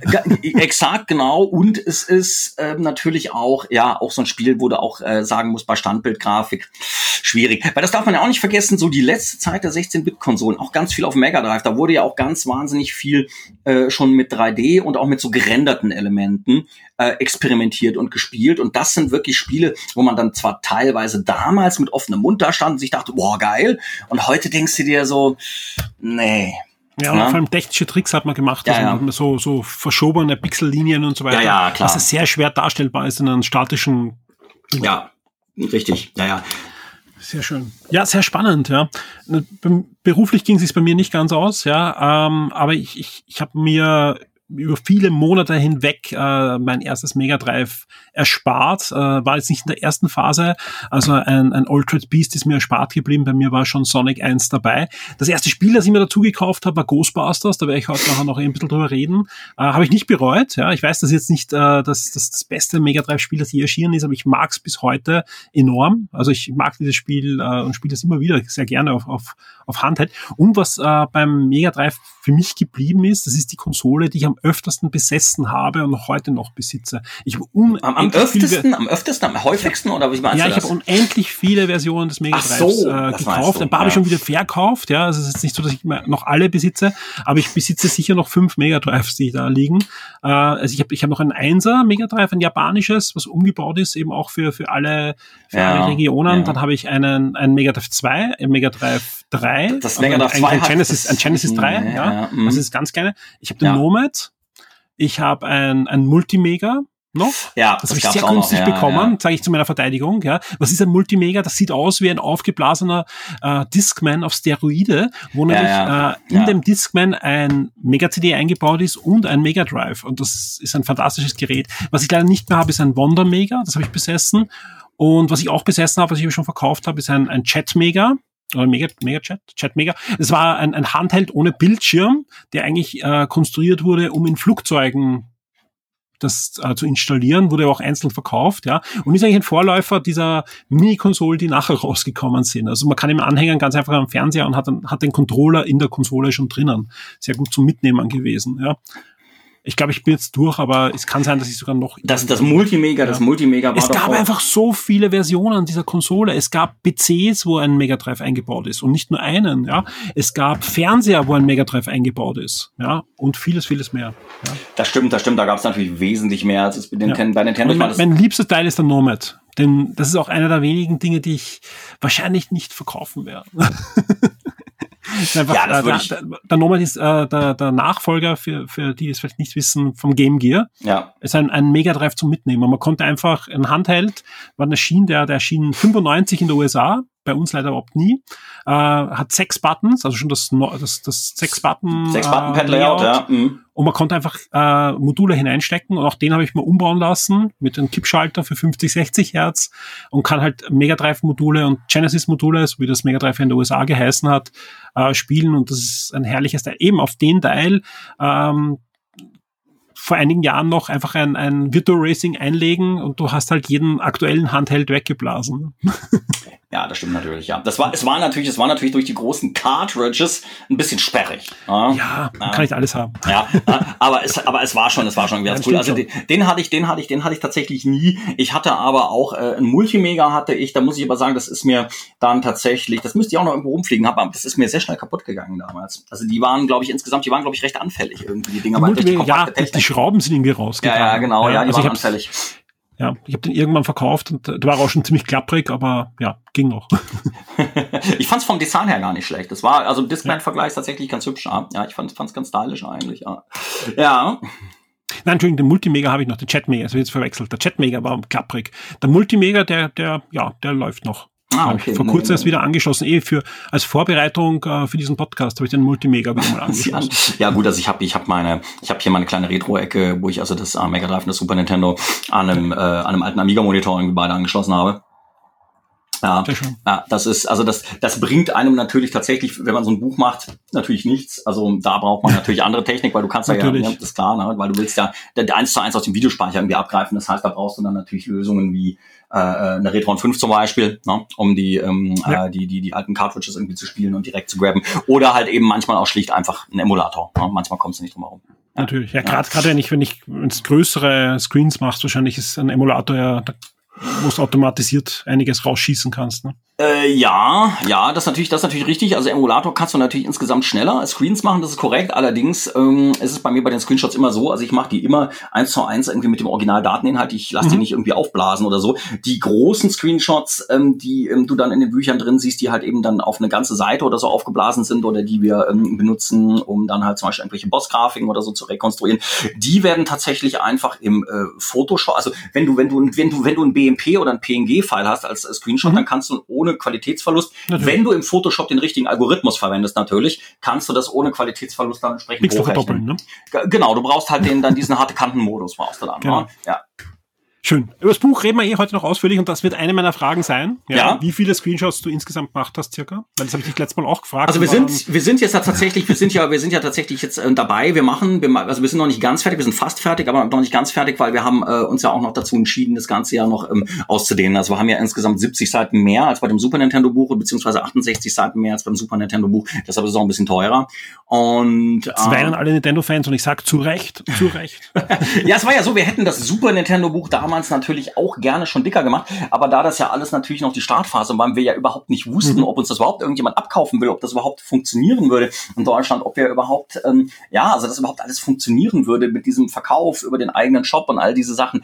Wir wussten ja gar nicht, ob das klappen würde und deshalb mussten wir natürlich einfach gucken, dass wir einerseits ähm, äh, natürlich in einer sehr hohen Qualität, was Papier, Druck, Bindung und so weiter angeht, natürlich produzieren, ähm, dass wir andererseits aber natürlich die Druckkosten jetzt am Ende nicht explodieren, indem wir halt irgendwie sagen, ja, wir machen jetzt direkt 400 Seiten so ungefähr. Ne? Das ja. hätte, das, das, das hätte einfach den Rahmen gesprengt. Wir wussten ja auch gar nicht, dass die Leute wirklich bereit sein würden, dann sich bei uns, äh, also den Vertrauensvorschuss zu geben für bei uns für 40 Euro ein Buch zu kaufen. Und wenn wir das jetzt, sage ich mal, die Auflagen sind ja in diesem Nischenbereich nicht so riesig. Wenn wir jetzt irgendwie zum Beispiel gleich gesagt hätten, ja, wir haben direkt gesagt hätten, wir machen jetzt mit 340 Seiten, 350, 360, dann, dann, dann äh, hätten wir am Ende irgendwo, äh, ja, wie gesagt, dann halt eben dann mindestens 45 Euro für das Buch verlangen müssen. Wir wussten nicht, ob das geht. Und deshalb ja, finden, deshalb finden wir es in der Rückschau auch ein bisschen Risikoabwägung ist immer gut. Genau, und darum finden wir es in der Rückschau auch ein bisschen schade und dem Super Nintendo gegenüber natürlich unfair, dass das Mega Drive Buch dann jetzt insgesamt dicker ausfällt. dass es halt eben auch, weil wir noch ein paar extra Illustrationen dafür haben anfertigen lassen und so, dass es halt eben insgesamt ein bisschen luxuriöser noch ausfällt. Ähm, aber, aber klar, trotzdem, ich meine, wenn du siehst, dass so ein Projekt funktioniert und du neue Bücher rausbringst, dann willst du dich natürlich steigern. Ich sag mal, es ist natürlich sicherlich nicht unmöglich, dass wir irgendwann mal um, weil im Super Nintendo Buch ja zum Beispiel durchaus einige Sachen leider aus Platzmangel nicht drin waren. Ja, dass wir äh, äh zum Beispiel hingehen und später vielleicht bei einem Super Nintendo vielleicht irgendwann noch mal ein zweites Buch rausbringen. Es ist natürlich sicherlich auch nicht unmöglich, dass wir auch jetzt zum Beispiel bei dem Mega Drive Buch hingehen. Also momentan in dem Mega Drive Buch ist es so, dass wir uns jetzt wirklich ganz auf das Mega Drive selber fokussieren und nicht irgendwie auf 32X und Mega CD, weil wir wirklich gesagt haben, okay, na, also wir haben jetzt 340 Seiten und wir wollen das Kernsystem erschöpfend abbilden und deshalb widmen wir uns auch wirklich dem Kernsystem und nicht noch irgendwie den, den ganzen Geschichten drumherum. Das hätte einfach zu weit geführt, weil in den Pixelbüchern geht es ja auch immer mehr äh, um äh, die Spiele als um das System. Ne? Also es geht, also das System hat zwar diesmal auch ein paar Seiten drin, wo wir dann extra, damit das stilistisch passt, noch so ähm, Grafiken haben pixeln lassen. Also das heißt, das Mega Drive ist nicht als Foto drin, sondern als Pixelgrafik, ne? gepixeltes Mega Drive, gepixelte Mega Drive Hardware-Abbildungen und wir haben auch gepixelte Abbildungen von der Platine drin ne? und solchen Sachen. Das haben wir extra von der Pixelkünstlerin machen lassen.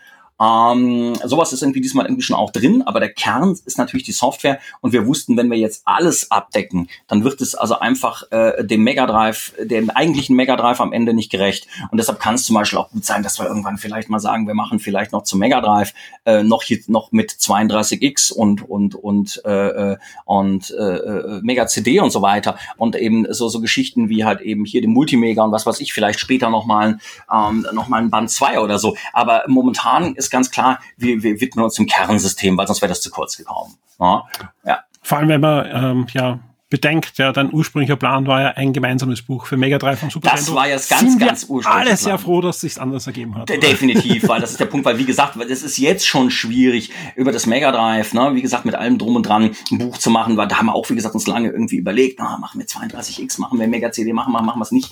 Und dann haben wir halt gemerkt, okay, wenn wir das irgendwie auch noch irgendwie mit reinpacken wollen, dann, äh, äh, keine Ahnung, dann wird das irgendwie ein 500 Seiten Buch und äh, dann, dann, dann äh, explodieren wirklich dann am Ende irgendwie die Druckkosten und dann müssen wir den Leuten irgendwie, keine Ahnung, für das Buch irgendwie nachher 60 Euro abknöpfen. Äh, das, das, das, das, das geht nicht. Das wussten wir, irgendwie, das funktioniert nicht. Und äh, deshalb halt eben wirklich die Fokussierung und das halt dann richtig sehr schön und wirklich gut eben auf das Mega Drive an sich. Und wer weiß, vielleicht schieben wir später irgendwie nochmal was, noch mal, noch mal was nach. Aber eben, genau, das ist der Punkt. Ne? Das erste Buch, wie gesagt, ähm, äh, hat halt eben 40 Euro gekostet. Jetzt machen wir halt hier für ein 340 Seiten äh, Buch halt eben 45 Euro. Das ist tatsächlich eben leider mit so einem kleinen Markt auch äh, egal wie erfolgreich die Bücher hier sind, gemessen an der Größe dieses Nischenmarkts in Deutschland, äh, ist es also günstiger, einfach der Druckqualität einfach nicht realisierbar. Ne? Aber ich, ich kann nur vom, vom ersten Buch reden, die Qualität ist dementsprechend gut. Also, da, Sie ist auch tatsächlich, da, da sind wir auch wirklich stolz. also auch vom, vom, vom Papier. Und Ja, also wir sind da sehr stolz drauf, vor allem weil die Qualität, äh, tatsächlich kann ich ohne Übertreibung sagen, die Qualität des deutschen Original Super, unseres deutschen Original Super Nintendo Buchs, und das wird beim Mega Drive Buch natürlich nicht anders sein, ist besser als zum Beispiel bei dem englischen Buch von Bitmap Box. Ja, die haben natürlich auch ein schönes Ding gemacht, die haben das ja vom Format her ein bisschen aufgeblasen, ähm, mit dem Hintergrund, also weil unser Buch hat ja ein Papierformat von 21 mal 21 Zentimeter, ähm, das komplette Buch dann mit dem, mit dem, mit dem Umschlag sind dann, Gott, wie viel sind Ich weiß gar nicht, eben 22 mal 22 oder so, das sind 22,5 mal 22,5 und beim, ähm, und das, das, das äh, englische Buch ist ein gutes Stück größer. Also es ist ein ganzes Stück größer, weil ähm, der Verleger, der Sam Dyer, halt eben gesagt hat, ähm, ja, er möchte halt da schon irgendwie möglichst den gleichen Preis für nehmen, den er eben immer für seine ähm, Bücher nimmt. Und da seine Bücher aber normalerweise dicker sind als unser Buch, äh, möchte er halt eben für Mehrwert sorgen, indem er es größer macht. Ähm, der Vorteil davon ist natürlich klar, du hast dann teilweise richtig schöne große Bilder. Was das Layout angeht, bin ich mir, bin ich ehrlich gesagt nicht so ganz glücklich gewesen, weil ich habe ja das Layout schließlich für 21 mal 21 angelegt und nicht für diese riesige Größe, wodurch das jetzt teilweise finde ich ein bisschen so aussieht im englischen Buch, als wäre es so ein, als wäre es ein Kinderbuch, so Riesenschrift und Mhm. und das Layout sollte eigentlich feiner sein. Es ist immer noch schön, aber wir mögen unser Deutsches mehr und wir haben tatsächlich, wie gesagt, auch am Ende auch dann wirklich die bessere Druckerei, das bessere Papier und ähm, das bessere Bild. Das ist Englisches zum Beispiel ein bisschen, ein bisschen sehr dunkel geraten. Dann gibt's ja auch noch von Third Editions noch eine französische Version, ähm, die liegt von der Größe her irgendwo zwischen der extrem großen englischen Variante und der kleineren deutschen Variante, die liegt so dazwischen. Ähm, aber auch hier kann ich sagen, haben wir im Endeffekt, also sind wir zwar super happy mit dem, mit der, mit der Lizenzvergabe und mit der französischen Version, aber auch da ne, ist unser äh, deutsches Buch besser. Also da sind wir ähm, insgesamt sehr stolz drauf und wir möchten natürlich also die Qualität da auch eher natürlich steigern. Ähm, Ihr hört es, ich wollte eigentlich nur kurz hindiesen, dass wir nachher Entschuldigung. drüber reden werden. Sorry. Ja. Aber der Robert brennt natürlich für sein Buch und das zu Recht, ja, und deswegen trotzdem dieser nachher reden wir auch noch ausführlich drüber. Lass uns ganz kurz über unsere unsere Spiele, die wir uns ausgesucht haben, reden. Ja. Ähm, wir haben uns ein bisschen abgestimmt, damit wir auch keine keine gleichen Spielen haben, weil gerade äh, die, die du ausgewählt hast, hätte ich auch noch reinschreiben können, weil es einfach fantastische Sachen sind. Ja, du hast es jetzt erst angesprochen. Ja, jeder denkt bei Mega Drive an Sonic und an Actionspiele und, und brutale Beat'em-Ups und äh, generell vieles, was bei Nintendo nicht möglich war, hat man da einfach machen können an Blut, an Gore.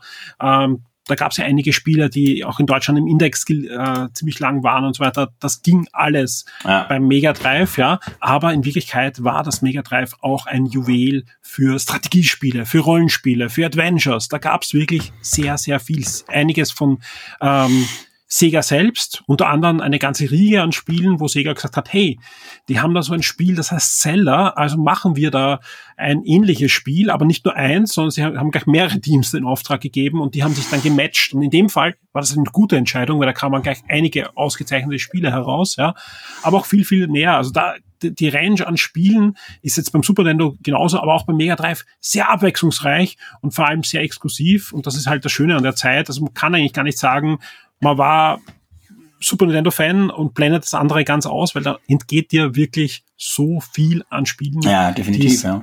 In keinster Weise auf dem anderen System gab. Ja. Mit was möchtest du anfangen? Uh, also wir haben ja äh, zum einen ähm, also ich sag mal klar, was natürlich so Action-Adventures angeht, haben wir natürlich so Geschichten wie zum Beispiel halt, ähm, klar, Landstalker, äh, äh, Beyond Oasis. Na, Beyond Oasis ist zum Beispiel in unserem Buch auch ein großes Thema, weil es eigentlich so unglaublich schön aussieht. Da, da kann man vielleicht mit Fug und Recht behaupten, dass die äh, Mega Drive-Spiele, die Action-Adventures, egal ob das jetzt Landstalker ist, ein Beyond Oasis und Soleil, die haben vom, Lev vom, vom, vom, was das ausgefeilte Level-Design angeht und die absolute Präzision der Steuerung und die gesamte Perfektion, also die Abstimmung, die, also die ganze, ganze Balancing, also die sind in der Hinsicht, glaube ich, sind all diese Spiele haben, glaube ich, nicht ganz die Perfektion von zum Beispiel Link to the Past erreicht auf dem mhm. Super Nintendo. Da ähm, ist Nintendo, was den reinen Perfektionismus, Game Design Perfektionismus angeht, wirklich einfach besser. Trotzdem haben mir zumindest damals schon, also damals die ähm, Mega Drive Spiele, ähm, die Mega Drive Adventures mehr Spaß gemacht. Ich fand zum Beispiel Beyond Oasis, dieses orientalische Feeling, dieser Beat'em Up Einschlag, diese auch sehr Zeichentrick ähnliche Grafik. Es war einfach wunderschön und prächtig. Bei Landstalker, die so isometrisch isometrische Grafik, auch wenn sie einen bei den Sprüngen, weil die Figur keinen Schatten hatte, teilweise irgendwie schier um den Verstand gebracht hat, weil man ständig äh, wieder irgendwo runtergefallen ist, weil man nicht genau wusste, wo ist jetzt die blöde Schwebeplattform, wo ist irgendwie mein, mein Nigel oder mein Nils, wo ist irgendwie meine Figur. Ähm, äh, unglaublich nervig, aber trotzdem ne, von Anfang bis Ende damals schon komplett durch, durchlitten und das war, war wahnsinnig schön. Soleil hat später auch noch wahnsinnig Spaß gemacht. Äh, wie gesagt, du hast halt eben Fantasy, du hast einen Fantasy Star, die ganze Fantasy Star Serie gehabt, zwei, drei, vier insbesondere zwei und vier großartige Games. Fantasy Star 4 bis heute irgendwie meinen absoluten, äh, eines, eins meiner absoluten Rollenspiel-Favorites. Äh, Landstalker bis heute einfach eins meiner absoluten Adventure- oder Action-Adventure-Favorites. Und natürlich ähm, äh, äh, nicht zu vergessen, natürlich Shining Force, wenn wir beim Thema Strategie und Rollenspiel sind, dieses Crossover. Ja, also dass das, das ja also hier auch schon im Westen äh, äh, publik war und äh, äh, von sich ähm, Aufsehen gemacht hat, als ähm, äh, die, die eben das die ähnliche angelegte ja eigentlich ältere Nintendo-Serie beziehungsweise äh, also Nintendo-Partner-Serie, ähm, das ähm, Fire Emblem, Fire Emblem äh, natürlich eigentlich schon da war, aber das kannte man ja noch nicht großartig. Wobei ich sagen muss, und ich weiß, da mal mir jetzt unbeliebt, aber ist rein von der damaligen Zeit, also mhm. nichts mit Fire Emblem mhm. heute, ja. Shining Force ist so viel besser. Ich, ich, ich mag es auch lieber. Das ja, hängt, das hängt und, äh, auch weil du zuerst verglichen hast, Entschuldigung, ne, ne, dass, ja. dass du das äh, verglichen hast, ein, ein, ein Landstalker mit, mit, mit Zelda, da bin ich eigentlich hundertprozentig d'accord. Ja, Nintendo, also ich würde ein Link to the Past immer eine Stufe sogar drüber stellen. Ja. Schon, ja, ähm, ja.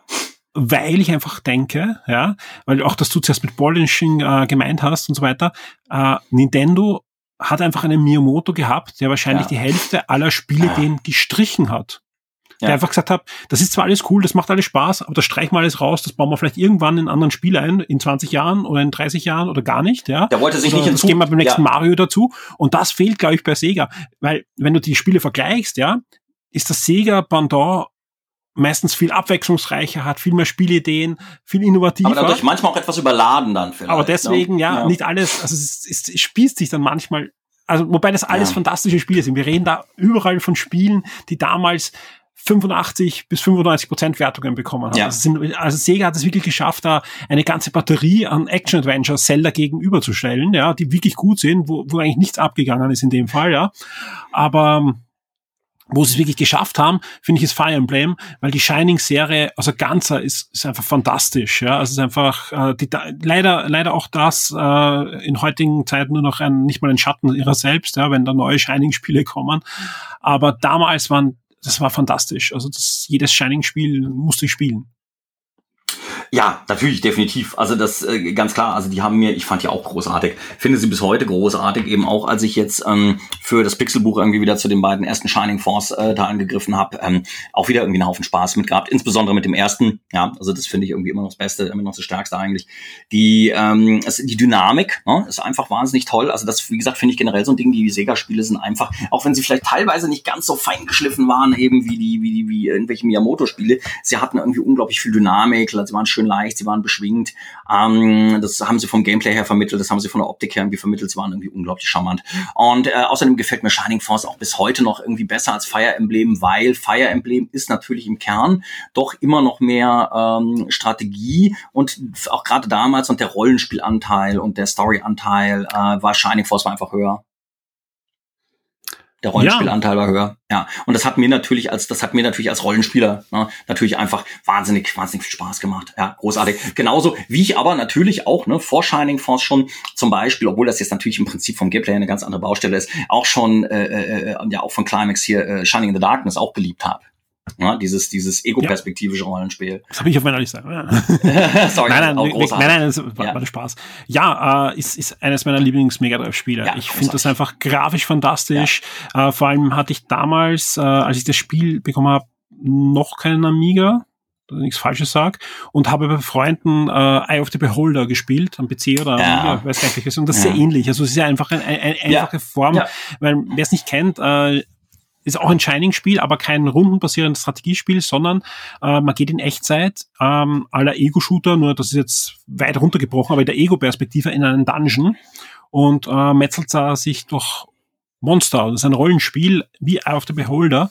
Und das war schon technisch, finde ich, in der Ego-Perspektive ein Spiel zu spielen, war damals schon was sehr, sehr Besonderes. Es hatte natürlich, ja, Entschuldigung, ja und auch, auch, auch der Akustik. Wir haben heute, genau, wir haben noch gar nicht geredet über den, den, den Soundchip. Der war nämlich, wenn wir über alles reden können, das teilweise besser war als bei Nintendo so, ganz objektiv betrachtet, äh, der Soundchip von Nintendo war nicht nur eine Stufe, sondern wahrscheinlich 10 ja, bis 20 ja, Stufen aber, besser. Aber trotzdem haben sie auch aus dem, beim Mega Drive bei manchen Spielen ja. richtig viel rausgeholt. Teilweise allerdings muss man sagen, leider, ne, auch gerade zum Beispiel irgendwelche, also gerade bei vielen US-Entwicklungen haben sie sich dann teilweise leider dann aber doch irgendwie mit dem Soundchip sehr schwer getan. Ja, es ist nämlich ein, also ja. das, das Spannende ist, wenn ich, egal, du kannst mir irgendwas vorspielen von Mega Drive, ich kann da immer sofort sagen, Mega Drive, ja, weil das Mega Drive hat, ähm, das, das, das Super Nintendo hat ja einen fantastischen Soundchip gehabt mit einer Fülle an, an Kanälen und Polyphonen, ähm, Möglichkeiten und, und fantastisch, aber klang ein bisschen dumpf. Ja, also um da auch ein bisschen was Negatives Nintendo hinzuschleudern. Der, der Sound vom, vom Super Nintendo war dumpf, vor allem wenn man Mega Drive gewohnt war. Beim Mega Drive klang alles als hast es durch eine Stahlplatte geschleudert, ja. Das war alles mechanisch hart, ja. Und das eignete sich natürlich nicht für jeden Soundtrack, ja, aber für manche schon ganz besonders. Ich weiß nicht, wie sie es gemacht haben, aber gerade bei Shining in the Darkness, da, da, hat man so märchenhafte Melodien und die, das ist klingt ah, ja.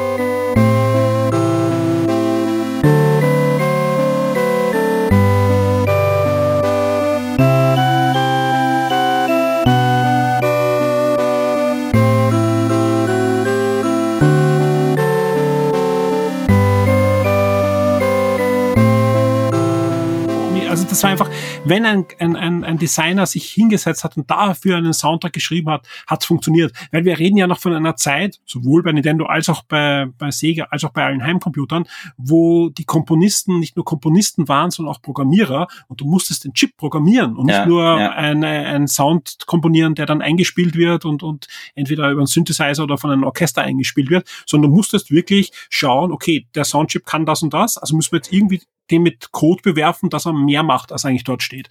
Und, mit Code ähm, bewerfen? mit, mit, mit Softwarecode, ja. Ist schon klar, ja. Ähm, ja. Und, und das, das, das gelang wirklich oft. Also es gelang wirklich oft. Ein, ein, das beste Beispiel ja, äh, ist, finde ich, äh, zum Beispiel Street of Rage. Ja, der Street of Rage ja, 2 Soundtrack.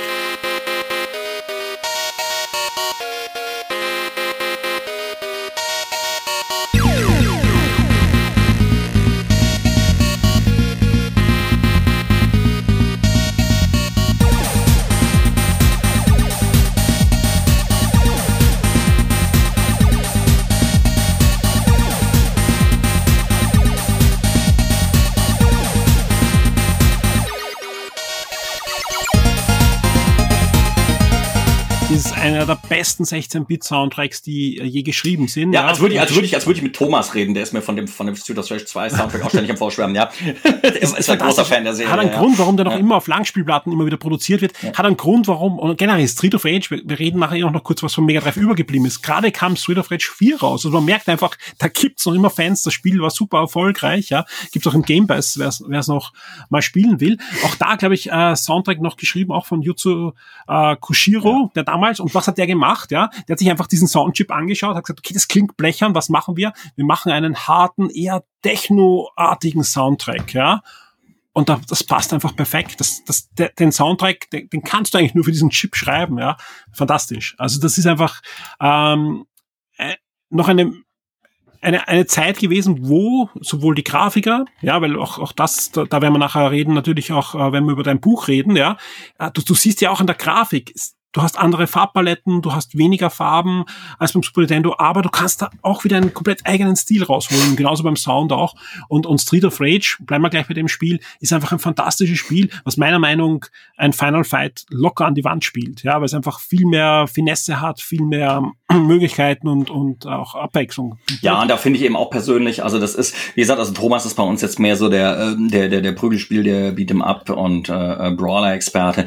Ähm, also er hatte also dann auch den Großteil, also der, der entsprechenden ähm, Spielebeschreibungen gemacht. Aber ja, klar, habe ich diese Games natürlich damals auch gespielt. Also ich war bei Prügelgames immer mehr ähm, der Fan eigentlich von den von den von den One-on-One-Prüglern irgendwie als von den als von den äh, von den Horizontalscrollern äh, als von den Brawlern. Aber ähm, ja, also da mochte ich tatsächlich auch Streets of Rage damals irgendwie schon mehr als zum Beispiel. Das als, als fantastisch, Final wenn man so zweit Es spielt. Ist, ja, gut, das das fand das war mir jetzt persönlich Cool. nicht das war mir jetzt persönlich nicht so wichtig. Ich habe diese Games nicht so gerne im Koop gespielt. Ich war früher schon immer mehr der der der der wirklich der reine Singleplayer-Spieler. Aber ähm, sie waren mir, ähm, ja, eben auch da wieder kann ich nur sagen, also Streets, of Rage, das Sega-Pendant hatte mehr Dynamik, finde ich. Was ich, äh, was ich da gleich auch dazu werfe, ist auch in diesen Action-Bereich kommen, ist äh, Revenge of Shinobi. Circa ein Jahr nachdem das Mega Drive am Markt kam, kam Revenge of Shinobi, eine Fortsetzung des Automaten, das aber eben nicht als Automatenumsetzung geplant war, sondern als waschechtes Spiel, das eben für das Mega Drive hingeschrieben wurde und das ist halt fantastisch. Das ist halt eine, eine Mischung, ähm, ja, aus, aus dem alten Automaten und eher so Spielen halt wie Contra oder ähnlichen Dingen. Äh, Shinobi 3, was ja danach auch kam, geht noch mehr in die Richtung. Das nimmt dann auch Elemente von gerade Spielen, die es nicht gab, wie zum Beispiel von Turtles in Time und auch eben Ja. von Contra noch mehr hinein. Aber Revenge of Shinobi ist halt fantastisch. Super Soundtrack, tolle Grafik, ja. Und wenn du eine der ersten Versionen hast, kämpfst du am Schluss gegen Batman und Spider-Man und, und ich glaube Godzilla kommt auch noch vor.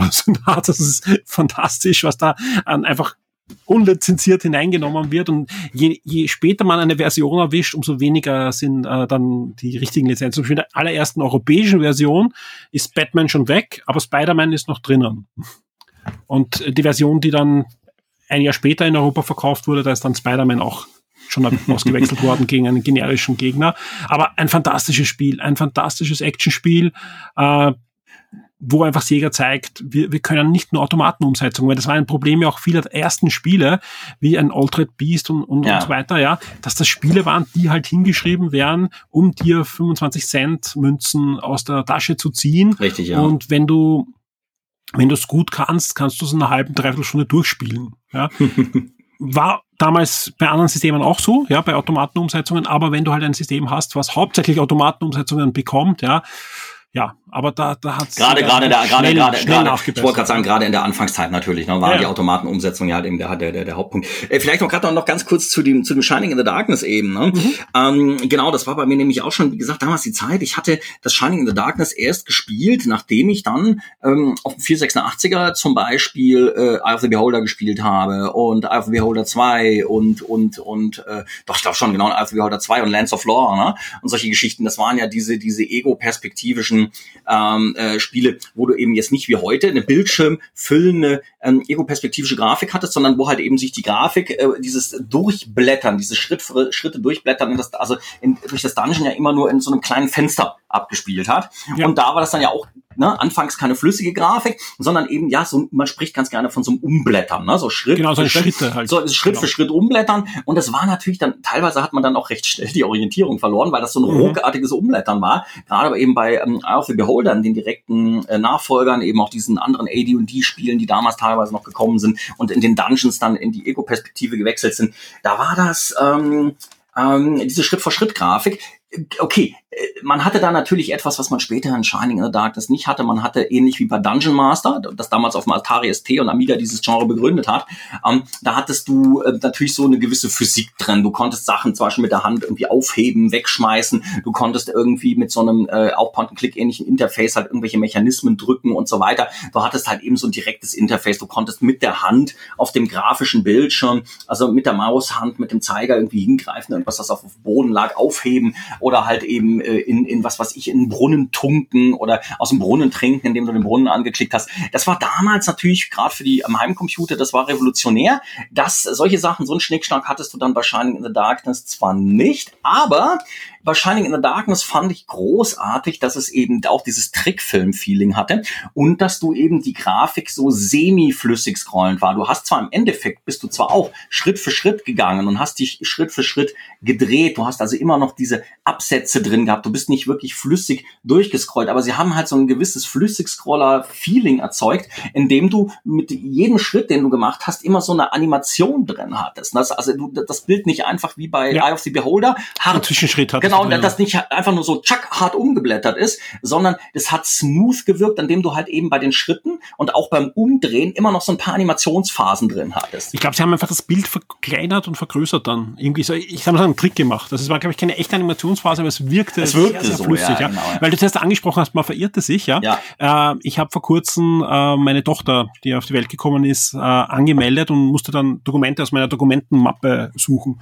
Und ich habe in meiner Dokumentenmappe gefunden von Shining in the Darkness äh, mein, mein ähm, na, Kästchen Papier, wo ich die, Ja. die, die Dungeons alle Die habe ich auch noch irgendwo rumfliegen. Es ist ja. einfach, das hat eh jeder gemacht, Ja. weil es gab keine Automap. Genau. Ja, also du, du bist da reingegangen und das war ein Irrgarten, das war halt ein, ein Labyrinth, ja. Ein Labyrinth, genau. Und klar konntest du so ein bisschen auswendig lernen, aber irgendwann war es vorbei und vor allem es gab dann immer noch mehr und mehr und immer tiefer und tiefer hinein, ja. und sprich, du hast einfach dann ein, ein, ein Kästchen Papier genommen und hast einfach dein, Ja, hast ein Labyrinth. Mit äh, jeder Schritt, jeder gemalt. Schritt, jeder Schritt war ein Kästchen. Genau. Genau, ja. Und dann hast du dann selber halt Pläne gemacht und wenn du dann das halt irgendwo verbockt hast, hast du dann später irgendwo gemerkt, oh verdammt, hier passt irgendwas nicht. Scheiße, alles nochmal neu ablaufen. Und Ja. du hattest ja natürlich dann auch, ja immer, du hattest ja wirklich gerade bei Shining in the Darkness eine unfassbare Menge an Zufallsbegegnungen. Ja. Das war ja wenn du dann, dann die Wege nochmal zurückgelaufen bist und so, obwohl diese Dungeons, wenn du die jetzt heute auch auf irgendwelchen Karten dir im Netz anschaust, die sind ja eigentlich gar nicht so groß. Die sind in Wirklichkeit ja eigentlich irgendwie, sind das ja ziemlich kleine Terrains, aber Der damals, Blutdruck stieg jedes Mal. damals hat, genau, damals hat das, Kein Trank mehr da. ja, riesig gewirkt, ne? Und du ständig hast du irgendwelche Feinde gehabt. Das war schon ganz genau, das war irgendwie schon echt krass, aber es hat wahnsinnig viel Spaß gemacht. Das war unglaublich motivierend. Ja, Fantastisches Spiel. ja. Ja, was habe ich sonst auf meiner Liste? Äh, Ghostbusters habe ich jetzt ja schon erwähnt. Das, ja, das ähm, habe ich selber nie gespielt, muss ich gestehen, ne? Ghostbusters ist ein fantastisches, ähm, ein fantastisches, ich, für mich ist es fantastisch, äh, objektiv ist es nicht fantastisch, aber es ist gut, ja. Äh, es ist nämlich so, dass damals einfach gleich mehrere Firmen die, die Ghostbuster-Lizenz hatten, ja. Nintendo hatte sie, äh, mit, mit HAL, ähm, Sega hatte die Lizenz, Activision hatte die Lizenz für Heimcomputer, wo dann auch Umsetzungen auch zu Nintendo und so weiter gewandert äh, sind, ja. Also es gab von Ghostbuster 1, aber auch Ghostbuster 2 gleich eine Vielzahl an verschiedenen Videospielen, die grundsätzlich nichts damit zu tun hatten. Ja. Was war die Sega-Version? Die Sega-Version war ein Run and Gun, kann man eigentlich im Großen und Ganzen sagen, mit sehr großen Sprites, die noch dazu Kopffüßler waren. Also es waren wirklich Ah, Riesenköpfe. stimmt, ich erinnere mich. Ja, Riesenköpfe ja, ja. und das Ganze war sehr Animation. Ich weiß nicht warum, ich bin doch, ich bin nicht so der große Anime und, und Nudel, Japan und Grafik-Fan, aber Es hatte was Fall, davon, ja. es hatte einfach einen Appeal. Ich, ich fand ein Screenshot schon, also es war ein Spiel, das habe ich mir nach einem Screenshot gekauft, ja, äh, und war eines der ersten Mega Drive Spiele, die ich besessen habe. Und ich, ich liebe das Spiel heute noch, ja. Er hat, hat die Originalmusik am Anfang, ja, äh, was auch nicht immer selbstständig ist äh, in der damaligen Zeit, dass man auch das lizenziert hat. Und die Handlung hat eigentlich nicht viel mit dem Film zu tun, bis gar nichts, ja. Aber ähm, man spielte die Ghostbusters und das war witzig. Also es war ein, ein witziges Spiel. Man kann am Anfang aussuchen, welchen Ghostbuster man aussucht, wobei Winston kann man nicht aussuchen. Also man kann äh, nur die, die drei ursprünglichen Ghostbuster aussuchen, aus irgendeinem Lizenzgrund. Ja, ähm, ja also wie gesagt, ist, ist für mich noch immer ein Spiel, das auf jeder Ghost, also auf jeder, auf jeder Liste drinnen stehen muss, äh, rund um rund ums Mega Drive, weil es einfach das Spiel ist, das ich immer wieder einlege und, und gern mal eine Runde drehe. Ansonsten, was habe ich sonst? Ja, Quackshot und Castle of Illusion. Ja, äh, World ja. of Illusion auch. Ja, ja, aber, aber Castle of Illusion war, als, also ich, ich fand World of Illusion noch ein bisschen niedlicher, aber, Castle of Illusion war insgesamt das anspruchsvollere Spiel. Ja, also wie gesagt, das, das, ich mein, World ist halt schön, weil es diesen Koop-Modus hat und es wirklich ein Koop-Modus ist. Also man kann da wirklich kooperativ spielen in einer Art und Weise, wie ich es vorher nie gesehen habe. Ja, dass wirklich ein, ein, Spieler irgendwas ja. tut und andere kann dadurch eine andere Funktion übernehmen. Das, das ist da schon auf einer Zeichentrickart und Weise umgesetzt, wie ich es vorher kaum gesehen hatte. Ja, äh, weil einfach nicht die Figuren beide stur zwei Helden sind, die eigentlich genau das Gleiche machen und das Spiel genauso abläuft, als wenn du allein spielst. Nein, das ist eben nicht so. Die berühmte Szene, einer springt auf die Spraydose und der andere kann auf dem Strahl der Spraydose hinübergehen, das geht halt. Du hast halt Team, du hast halt Teamwork. Das ist wirklich ne? Teamplay, ja, Genau, ja. Aber, aber Cast of Illusion ist auch ein Grund, warum ähm, es da ein Remake gab. Ja, und es ist echt schade, dass Sega damals, das war eben kurz bevor Sega wieder mal fast im Konkurs war und Sega Europe ja dann geschlossen wurde ist, da hat es ein Team gegeben in Australien, das den Auftrag bekommen hat, ähm, Mega Drive Spiele umzusetzen. Und da war auch ein Quackshot wäre geplant gewesen, ein paar andere Spiele. Äh, rausgekommen ist Castle of Illusion, dieses äh, Xbox 360, PS3, iOS und so weiter gibt es das Spiel ja auch ja, heute noch. Ja. Das ist fantastisch. Das ist wirklich eine. Das ist tatsächlich eine, eine ziemlich gute, um das ist tatsächlich eine ziemlich gute Umsetzung, ja. Genau, aber es, ja. kein, es ist nämlich ein, kein Remaster, sondern es ist wirklich eine neue Interpretation der gleichen Level, genau. der gleichen Soundtracks, aber wirklich ein neues Spiel halt, ja. Richtig. Aber auch das alte ist absolut noch spielenswert, weil es einfach fantastisch gealtert ist. Die Grafik ist super, es hat so viele tolle Ideen. Es ist eine Mischung aus was eigenen und Super Mario. Ja, also ja, wenn, ja, wenn mich ja. jemand fragt, wenn, welches Spiel soll ich spielen, wenn mir Super Mario gefällt und ich ein Mega Drive ähm, ausprobieren möchte, dann spiel bitte Castle of Illusion und nicht Sonic. Sonic ist super, aber ganz was anderes im Großen und Ganzen. Ja. Son Sonic 3 kann man, kann man sagen, da kann man auch erforschen, ja. aber Castle of Illusion, da gibt's riesige Leveln, wo man erforschen kann, wo es kleine Puzzle gibt, ja. Man kann auf den Gegner auf, auf den Kopf äh, springen, was auch mal für einen Mario-Fan mal eine wichtige Funktion ist, die er sonst nicht kennt, ja. ähm, und was aber trotzdem mein Herz auch hochschlägt, ist, ist Quackshot. Also das Donald Duck Spiel. Ja. Äh, als großer ja. Donald Duck Fan ein Spiel. Das habe ich gerade damals total geliebt auch, ja. Quackshot ist. Ein Spiel, das interessanterweise etwas vorweggenommen hat, ja. Denn es ist ein Spiel, wo äh, Donald Duck in die Rolle eines Indiana Jones-artigen ja. Helden ist und deswegen hat man den Schriftzug als Indiana Jones äh, Schriftzug. Und, und dann auch die Sache mit dem Flugzeug über die Karte, ne? Die Reise mit genau, dem Flugzeug über also die Karte. Ist eigentlich das eine, eine Persiflage. Aber was ja. ich mit vorwegnehmen ist, äh, circa ein Jahr später kam eine Zeichentrickserie, wo wieder der Indiana Jones Schriftzug genommen wird. DuckTales. Ne? DuckTales. Es ist eigentlich ein Spiel, das kam ein Jahr vor DuckTales ohne DuckTales-Lizenz, weil DuckTales damals auch Sega nicht bewusst war, dass kommt, ja. Uh, und ja, ist ein, ein inoffizielles DuckTales-Spiel für mich, was sehr, sehr cool ist. Ich meine, es passt nicht ganz zusammen, Katakalo als Gegner und so weiter, aber es ist trotzdem noch immer ein schönes Spiel, ein Run and Gun. Es hat, es hat, ja, ganz genau. Ich wollte gerade sagen, es ist ein Run and Gun. Es ist ja tatsächlich ein recht bedächtiges, langsames, es ist ein sehr gemütliches Spiel. Ähm, was mich jetzt auch wieder fasziniert hatte, als ich das jetzt auch nochmal gespielt habe, ähm, für das Buch, da konnte ich mich gar nicht mehr so dran erinnern, obwohl ich das damals wie blöd gespielt habe, dass es ja auch wirklich nicht geradlinig ist, ne? sondern du hast genau, ja wirklich. Man kann selber auswählen. Ja, ja, genau. Und du hast ja wirklich diesen Effekt teilweise, okay, äh, du kannst in dem einen Level erst hier oder dahin, wenn mhm. du vorher, wenn du dann erst noch in die, den späteren Level irgendwie reingegangen bist und da was geholt hast. Ja? Metroidvania das ist ein, so ein bisschen, so ein bisschen könnte man fast sagen. Das ist überspitzt. Ja, genau, also genau, aber das ist tatsächlich, es ist so gesehen, es ist kein, es ist kein, äh, kein geradliniges äh, Jump'n'Run. Es ist, ähm, wenn ich mich jetzt gerade richtig erinnere, haben wir es auch, glaube ich, bei den, bei den Jump'n'Run Adventures, also bei den, mhm. ähm, ja. Äh, ja, haben wir es, glaube ich, irgendwie auch eingegliedert. Ich glaube, wir haben es nicht bei den reinen Jump'n'Runs eingegliedert. Äh, also wir haben es entweder, wir haben wir haben es entweder bei, wir haben es entweder bei Action Jump'n'Run oder bei, aber ich glaube, bei den Adventure Jump'n'Runs haben wir es, glaube ich, eingegliedert. Ja, weil es halt eben Adventure-Element da, da. Na, vor allem auch die Idee, dass ich mit dem Bumble sowohl Gegner ausschalten kann, als auch, Zeit, als auch als draufspringen, als auch draufspringen, ja. klettern, genau. genau. Ja, großartig.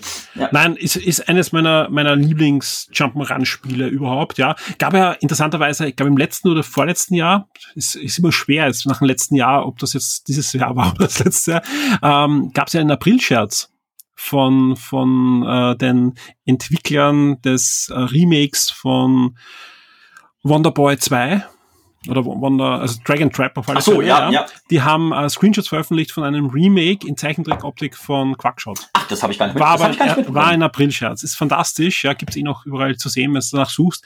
Äh, ähm, aber es ist wirklich ein, äh, so würde ich, ich habe ich hab eh damals geschrieben, ich weiß, es ist ein Aprilscherz, ich freue mich trotzdem drüber, bitte macht's das. Weil äh, das ist ein, noch immer ein schönes Spiel. Ja. Habe ich vor, vor einigen Monaten, ich glaube so im Oktober, habe ich es wieder durchgespielt und das ist auch gut gealtert. Das, ist ja witzig, das habe ich tatsächlich. Nee, das, das habe ich nicht mitbekommen. Den musst du mit, das muss ich mir mal angucken. Fa- Faszin faszinierend, ja. ja.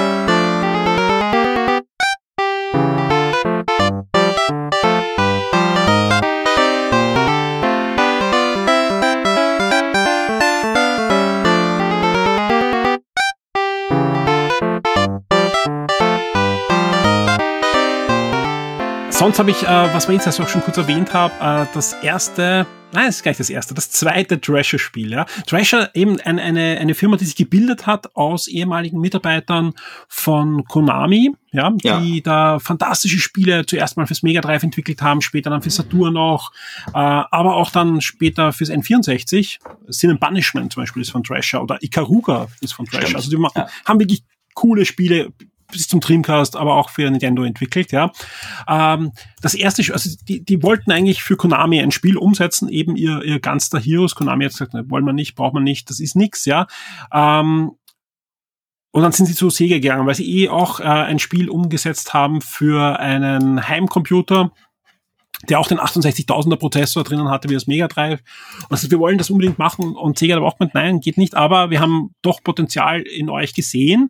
Ähm, ihr habt schon mal Jump'n'Runs gemacht bei, bei äh, Konami, wir brauchen dringend Entwickler für Spiele. Wir haben gerade einen Deal mit McDonald's abgeschlossen. Ja, Und sie haben ein Werbespiel, im Großen und Ganzen, es Ja. war ein Vollpreisspiel, aber eigentlich war es auch ein im Werbespiel. Grunde genommen war es ein Werbespiel, ja. McDonald, man steuert der Ronald McDonald durch Treasureland. Treasureland Adventure, genau. Das Spiel ist gut. Ja, ist tatsächlich die, gut. Die haben einfach Folgendes gemacht. Die haben einfach da alles reingelegt, was sie können, haben ein gutes Spiel abgelegt, einfach um zu zeigen, wir können es, haben daneben noch ihr eigenes Spiel weiterentwickelt, was kurz darauf dann veröffentlicht werden durfte und was bis heute eines der besten Mega Drive Spiele Plus, ist. plus, du findest Bitte. ja, plus, du findest ja auch äh, äh, äh, zum Beispiel äh, mindestens genau einen Gegner, der in Treasureland Adventure drin ist, ist später auch in Gunstar Heroes drin, ein Endgegner. Sehr schön. Ja, bin ich, also das ist also zumindest ein sehr ähnlicher. Oh, das sehr, ist sehr, nicht sehr, der Hamburger. Klau. Äh, nee, nee, nee, nee, nee, das nicht. Nee, nee. Also sie haben da. Wer kennt noch äh, den Hamburger Klau?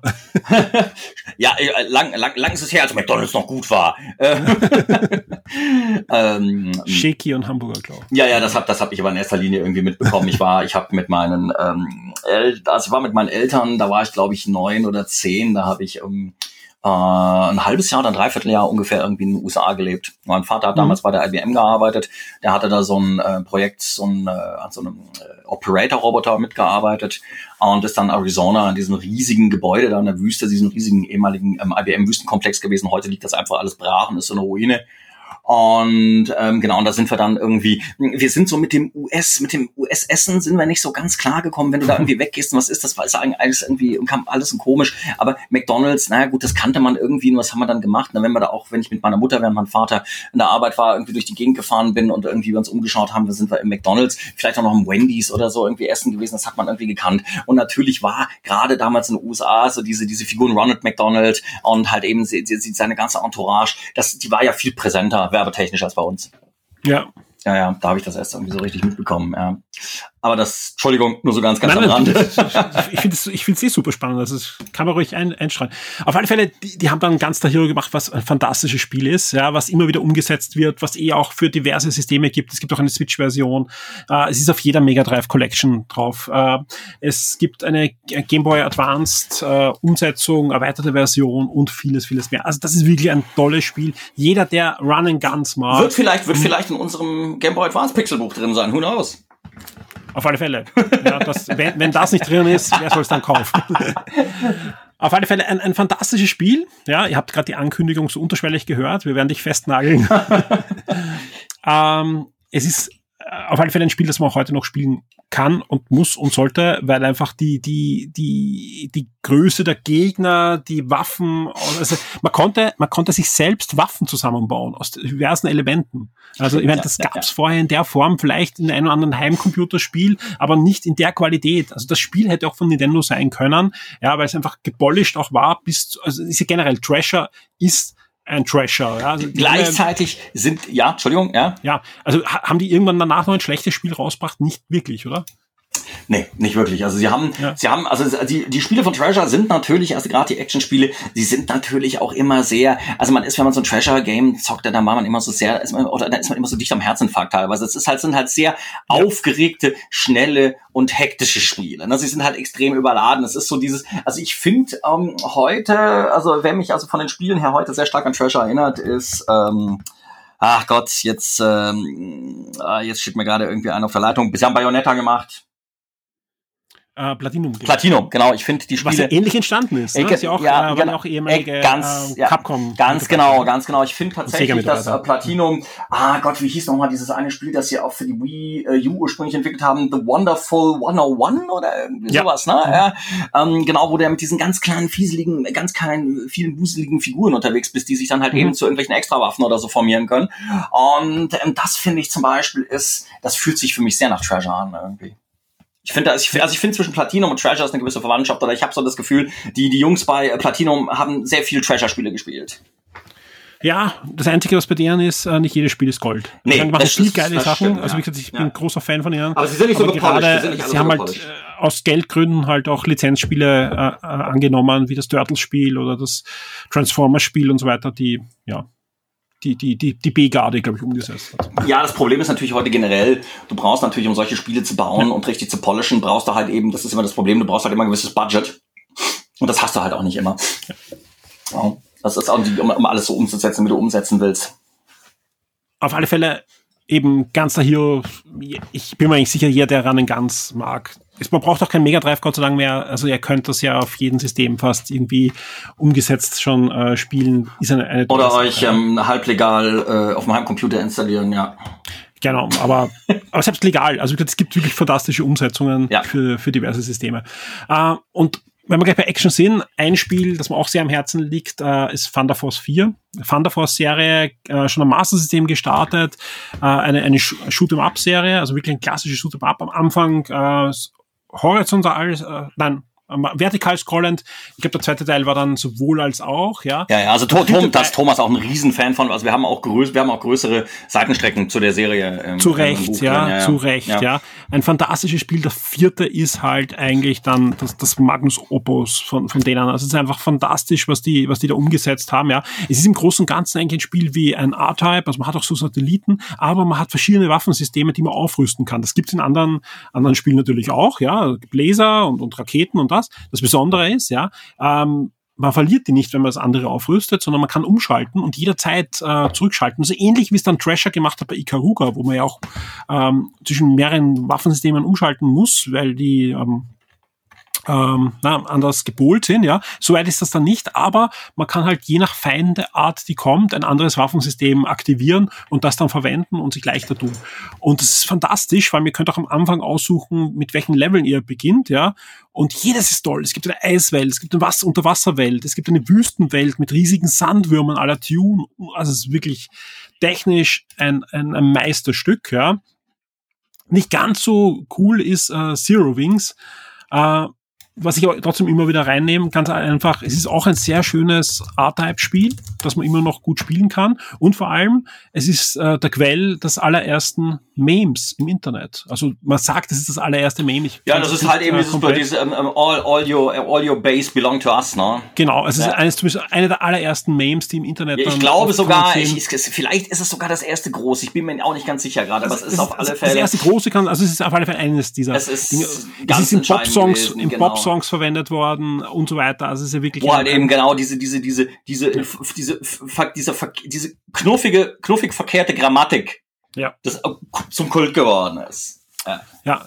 habe ich auch interessanterweise gekauft nach Screenshots. Also das, ich, eh gleich am gleichen Tag wie Ghostbusters ist das in meinen äh, meine, meine Einkaufsliste gekommen. Ist natürlich, ja, ist natürlich auch da nicht be bereut, weil es ein, ein schöner Shooter ist. Es ist ein schöner Shooter und ähm, das und ist natürlich ähm, auch äh, ist natürlich auch ein Buch mit drin, natürlich auch mit äh, äh der der der entsprechenden Stelle Abbildung Abbildung des des, des Bosses, der diesen Spruch äh, zum Besten gibt. Genau, ein schön, auch das Intro ist wirklich schön. Ja, also total. Ich war damals vom vom Intro auch sehr sehr begeistert. Ja, das waren schon, schon meine, meine, meine Highlights. Es gibt, es ist echt, wir haben rausgesucht, es soll ja auch kein Podcast sein, der euch da jetzt einen kompletten Überblick gibt. Also es, jetzt wird der, der, der Sportfan sein, was, äh, du redest nicht über FIFA. Der Rennspielfan äh, hätte gern ein Ayadon Senna Racing natürlich drinnen oder ein Road Rash von Electronic Arts, das wir eh auch erwähnt haben und, und, und. Es gibt wirklich viele, viele coole Mega Drive Spiele. Äh, umso schöner ist, dass ich mit dir jetzt gleich nochmal äh, über diese Spiele auch reden kann, denn wir reden jetzt über dein Buch natürlich. Ja, jetzt, jetzt darfst du voll in die Volle gehen über dein Buch. Beim letzten Mal äh, warst du Super Nintendo, jetzt das Mega Drive äh, und du hast damals immer erzählt, eigentlich war geplant, ein Buch zu machen für beide, in diesen 16-Bit-Konsolenkrieg Ja. da abzubilden Ja. in Screenshot. Aber du bist dann ziemlich schnell selber draufgekommen. Gar nicht wegen der Menge hast du abgebrochen, dieses Unterfangen, sondern auch, weil es vom, von der, Auch von der äh, Ästhetik, Ästhetik, ja, ja. von der also Ästhetik es hatte, es hatte, es, ganz genau, es hatte mehrere Gründe. Es hatte also einmal natürlich klar, natürlich auch das Grund, den Grund, dass wir natürlich gemerkt haben, okay, ähm, wir werden am Ende, ähm, also wir können, weil wir ja eben auch nicht so wahnsinnig viele Seiten drucken können, können wir äh, ähm, keines von den, wir können, also können wir letztlich irgendwie keines, könnten wir keines von den Systemen dann irgendwie so abbilden, wie es das verdient. Ähm, ähm, und äh, klar, und die Ästhetik war ein wesentlicher Punkt. Ne? Also ich halt eben natürlich, ich meine, also das ganze grafische Konzept für die Pixelbücher, ich meine, das zu entwickeln hat natürlich wahnsinnig lang gedauert. Deshalb sind wir jetzt natürlich zum Beispiel auch mit dem zweiten Pixelbuch natürlich auch unter anderem äh, äh, sehr viel schneller. Ne? Ich meine, das zweite Pixelbuch ähm, sieht jetzt eigentlich noch äh, besser und ausgefeilter und feiner aus, als äh, das beim ersten Pixelbuch der Fall gewesen ist, weil wir jetzt natürlich noch mehr in dem Konzept ähm, drin sind, uns noch mehr reingearbeitet haben und äh, natürlich auch was fürs Mega Drive wahnsinnig viele wunderschöne äh, Sprite-Grafiken gibt. Ähm, zum anderen ähm, äh, ist es natürlich so, dass ähm, ja, also wir, wir, wir sind jetzt genau, wir sind jetzt irgendwie viel mehr in dem System drin. Wir haben jetzt natürlich diverse äh, Sachen etabliert und aufgebaut. Ich meine, ähm, wenn du so ein Buch äh, verlegen willst. Ne? Das war ja ein wesentlicher Konze also, äh, Teil des ganzen Konzepts, also dass wir das im Eigenverlag irgendwie rausbringen, dass wir das selber anbieten, selber vertreiben, über den eigenen Shop bringen, dass wir das selber verpacken, zum Kunden schicken und so weiter. Da musst du ja erst die ganzen Strukturen aufbauen. Ne? Dass das reicht, also wie gesagt, von so Fragen, äh, welchen Versanddienstleister nehmen wir, über äh, wie machen wir das mit dem Shop, ähm, äh, bis hin zu, was für ein Geld müssen wir eben für den Versand nehmen oder beziehungsweise wie verpacken wir die Bücher irgendwie am Ende und was für Umschläge nehmen wir. Das muss man Strukturen aufbauen. Das haben wir mittlerweile gemacht. Deshalb sind wir ähm, jetzt äh, entsprechend äh, geworden. Und natürlich, weil, wie gesagt, das ganze äh, Konzept für die Bücher als solches natürlich steht. Deshalb haben wir für das erste Buch irgendwie ähm, ewig gebraucht. Außerdem äh, musste das erste Buch ja auch noch entstehen, während ich ja auch immer noch sehr viele Aufträge für Kunden abarbeiten musste. Ich wusste ja damals nicht, ob ich überhaupt jemals davon würde leben können, ob das überhaupt laufen würde. Das heißt, ich musste natürlich immer noch davon leben und Miete und Rechnungen bezahlen, indem ich äh, äh, wahnsinnig viele äh, äh, Tipp, also eben Artikelaufträge für verschiedene Seiten, Magazine und so weiter ähm, übernehme. Und da muss man wirklich heute sehr viel tippen, weil die Honorare sehr, sehr klein geworden sind.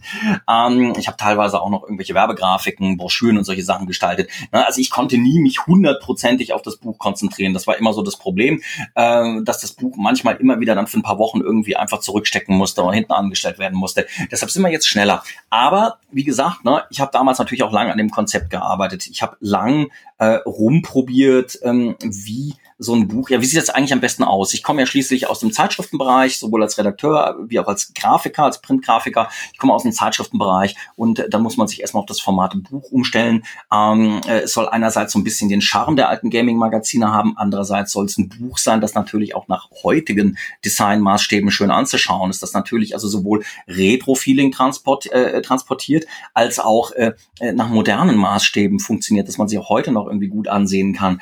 Ähm, und ähm, genau, ich habe lange gebraucht, bis ich irgendwie dieses Konzept irgendwie stehen hatte. Und dann haben wir eben gemerkt, und dann haben wir eben gemerkt, ne, wie wir eben dann, also als das Konzept stand, dann mehrere Seiten eben für beide Systeme irgendwie gemacht hatten, haben wir gemerkt, okay, nee, es funktioniert nicht. Es funktioniert nicht. Also man hat im Kopf, ne, also man hat im Kopf, weil man ja beide Systeme parallel damals als Gamer beackert hat. Man hatte das Super Nintendo da spielen, man hatte das Mega Drive da spielen, man hatte äh, mit beiden Systemen quasi parallel gezockt. Aber ähm, und deshalb hat man dann halt oft das irgendwie so im Kopf als eine Ära und auch ästhetisch als eine Ära. Nein, aber es ist und das liegt nicht nur eben daran, dass das Super Nintendo und das Mega Drive andere Farbpaletten hatten. Es war eine andere Ästhetik und du merkst einfach, du kannst das nicht ähm, nebeneinander stellen. Also wie willst du es machen? Äh, willst du äh, es nach Genres unterteilen, das Buch? Dann müsstest du äh, Mega Drive und Super Nintendo Rollenspiele oder Adventures oder Jump'n'Runs quasi nebeneinander stellen. Das funktioniert nicht. Oder tust du das Buch zweiteilen und machst halt das große Mega Drive und das große Super Nintendo Kapitel.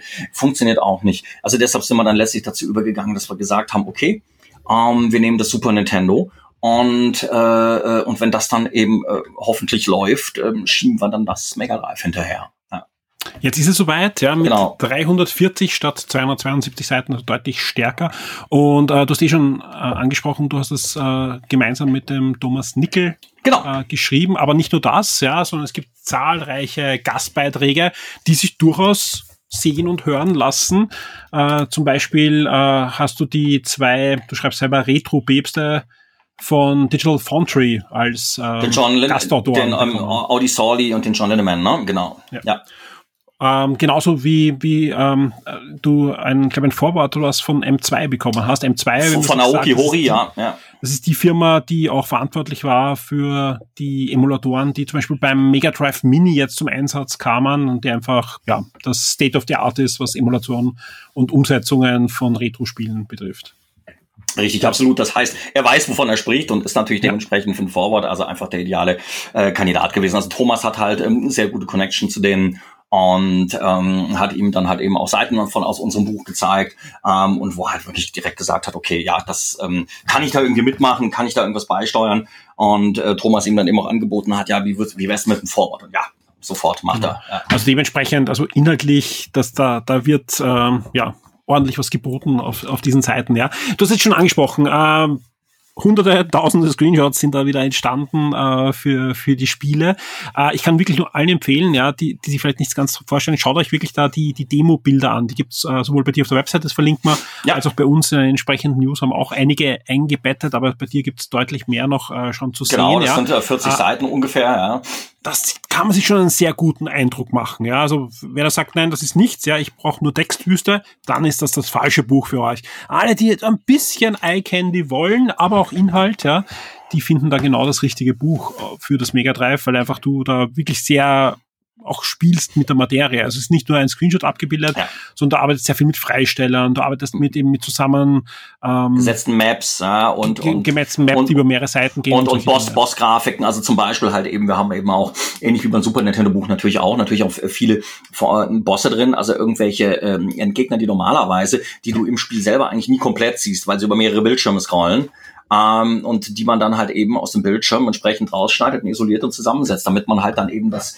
den fetten Battle Cruiser halt eben mal komplett sieht, ja, komplett, abgraben, komplett abdrucken kann. Und klar, also wir haben tatsächlich, gerade was das angeht, was Sprite-Grafiken angeht, was Maps angeht, Freisteller angeht. Also da haben wir wirklich noch wesentlich mehr als im Super Nintendo Buch drin. Wir mussten halt auch wirklich merken, dass, ja, also wie gesagt, man, ist wirklich so, wenn man, wenn man sagt, okay, welches von beiden Systemen hat denn die schöneren Grafiken anzubieten, Mega Drive oder Super Nintendo, dann denkt man bei Standbild dann, finde ich, gerade wegen der größeren Farbpalette zunächst mal eigentlich an Super Nintendo. Wenn du dann die Spiele aber wirklich vor der Nase hast und wenn du dann die ganzen Screenshots hast und dann anfängst zu gucken, okay, wie, wie kann ich mit der Grafik spielen, wo baue ich irgendwie was ein, ähm, wo kann ich irgendwie Sprite-Grafiken isolieren, ausschneiden, dann merkst du auf einmal erst dann so richtig, was das Mega Drive in der Hinsicht tatsächlich irgendwie zu bieten hatte. Und dass das tatsächlich gerade was schönes Sprite-Grafiken angeht, äh, also teilweise fast noch mehr zu bieten hatte als das Super Nintendo. Ja, also dass es da einfach wahnsinnig viel, wahnsinnig viel irgendwie Eye Candy gab, der halt eben uns dann wirklich, wie gesagt, auch dazu verführt hat, also halt eben dieses Buch zu machen, so dass wir dann halt eben auch am Ende gesagt haben, okay, ähm, wir haben so viel Material, ähm, äh, das ist schade wäre, äh, wenn wir es nicht zeigen würden, dass es also eigentlich, äh, ja, also sich, dass, dass wir da unbedingt irgendwie 340 Seiten brauchen. Und ähm, dann waren wir natürlich zuerst auch irgendwie so ein bisschen schüchtern, dachten uns, ah, okay, gut, 340 Seiten, ähm, das, das ist für die 40 Euro eigentlich de facto irgendwie nicht möglich. Und dann ähm, haben wir dann, ne, dann die 45 Euro irgendwie riskiert. Ne? Das ist also wirtschaftlich dann auch noch irgendwie eigentlich irgendwie so am Limit. Aber die 45 Euro oder beziehungsweise 44,95 brauchten wir. Aber glücklicherweise also haben jetzt im Vorverkauf die Leute da also schon irgendwie, also sehr positiv darauf reagiert, weil sie halt im Endeffekt natürlich also für ein gutes Stück mehr Seiten ähm, halt eben, also ja, einen vergleichsweise kleinen Aufpreis bezahlen. Aber wir sind auf alle Fälle froh, dass wir halt irgendwie mehr, dass wir irgendwie mehr unterbringen konnten, dass wir wirklich noch mehr zeigen konnten, also das ganze Thema noch opulenter ausrollen konnten, ähm, damit spielen konnten, haben das grafische Konzept des Buchs irgendwie noch verfeinert. Und äh, wir sind auch ein bisschen ähm, von diesem ursprünglich starren Farbkorsett des Vorgängers abgegangen. Also beim Vorgänger war es noch so, dass ich also wirklich für jedes, für jedes äh, Genre immer eine eigene Farbe verwendet hatte äh, für jede Spieleströmung und für jedes Kapitel und ähm, was dann vielleicht ein bisschen den also einerseits den Vorteil hat, dass das Buch dadurch unglaublich klar strukturiert war ähm, oder strukturiert ist. Auf der anderen Seite ähm, vielleicht nicht immer jede Farbe irgendwie immer ideal zu jedem Game passt. Und da bin ich jetzt also so von diesem starren Konzept zum Beispiel ein bisschen abgewichen und habe gesagt, okay, äh, äh, jedes Spiel kriegt irgendwie seine eigene Farbe, ähm, die dann halt irgendwie wirklich dazu passt. Ähm, und äh, dann in Folge sieht das Ganze, äh, glaube ich, irgendwie auch einfach noch irgendwie schöner und irgendwie noch harmonischer aus. Und es zahlt sich auf alle Fälle aus, auch vorzubestellen, denn für Vorbesteller gibt es wieder ein Extra, und zwar diesmal einen extra starken Schuber, also genau. sprich einen, einen Schutzschuber. Und da gibt es auch einen österreichischen Beitrag, nämlich der Pixelkünstler Thomas Feichtmeier. Ja hat da ein wirklich schönes Artwork dafür gestaltet. Genau, genau. Also das spricht man, das, das muss ich dich jetzt auch nochmal irgendwie ganz blöd fragen, spricht man weil ich ja ich, ich, österreichisch, ne? also spricht man es wirklich Feichtmeier und nicht Meire aus, oder? Ich, ich würde es so aussprechen. Okay, ja. ne? aber ja. das heißt jetzt, steht, Österreich ist groß. Und, ja, und aber ja, also ich, ich habe ihn jetzt nicht unbedingt irgendwie gefragt, äh, wie spricht man deinen Nachnamen irgendwie richtig hundertprozentig aus, aber auf alle Fälle. Vielleicht machen. Notfall, vielleicht Notfall, mal machen, aber auf alle. Du weißt eh, was Deutschland und Österreich am meisten trennt, ist die gemeinsame Sprache. Also das würde ich auf alle Fälle immer machen. Aber, ja, genau, aber er ist, Entschuldigung, aber er ist auf alle Fälle ein großartiger Pixelkünstler. Ähm, er, er hat, er macht großartig, er macht wirklich, also ich möchte sagen, also er gehört also gerade auf alle Fälle irgendwie auch in Europa, möchte ich sagen, eigentlich wirklich zu den besten Pixelkünstlern, macht unglaublich schöne Sachen und da sind wir echt happy. Ähm, wir haben auf die Idee sind wir tatsächlich ein bisschen dadurch gekommen, dass ähm, unsere, ähm, ähm, dass also hier unsere Franzosen von Third Editions, ähm, die halt eben das französische Super Nintendo Pixelbuch rausgebracht haben, dass die ähm, äh, so eine so eine kleine Limited Edition rausgebracht haben, die ähm, äh, nochmal so ein individuelles, die nochmal ein individuelles Cover hat, ne? die also nochmal so einen Einschlag hat, nochmal so einen, Umschlag, so einen Schutzumschlag hat und da ist halt nochmal ein individuelles Visual drauf und dafür haben sie halt eben extra auch ähm, einen, einen äh, äh, bekannten Pixelkünstler angeheuert, und zwar den, ach, wie heißt der, Camille Unknown, glaube ich. Ich glaube, unter Camille Unknown läuft der, glaube ich, ähm, als äh, Künstlername, ähm, der halt die, ähm, die, die, die, die, äh, nochmal so, also eben so, ja, so eine, so eine, so eine aus bekannten Charakteren in seinem eigenen Stil kombinierte Grafik gemacht hat. Das hat uns wahnsinnig gut gefallen und äh, deshalb haben wir gesagt, okay, das möchten wir also für den Schuber, möchten wir auch irgendwie sowas in der Richtung haben, ja, für unseren Schuber.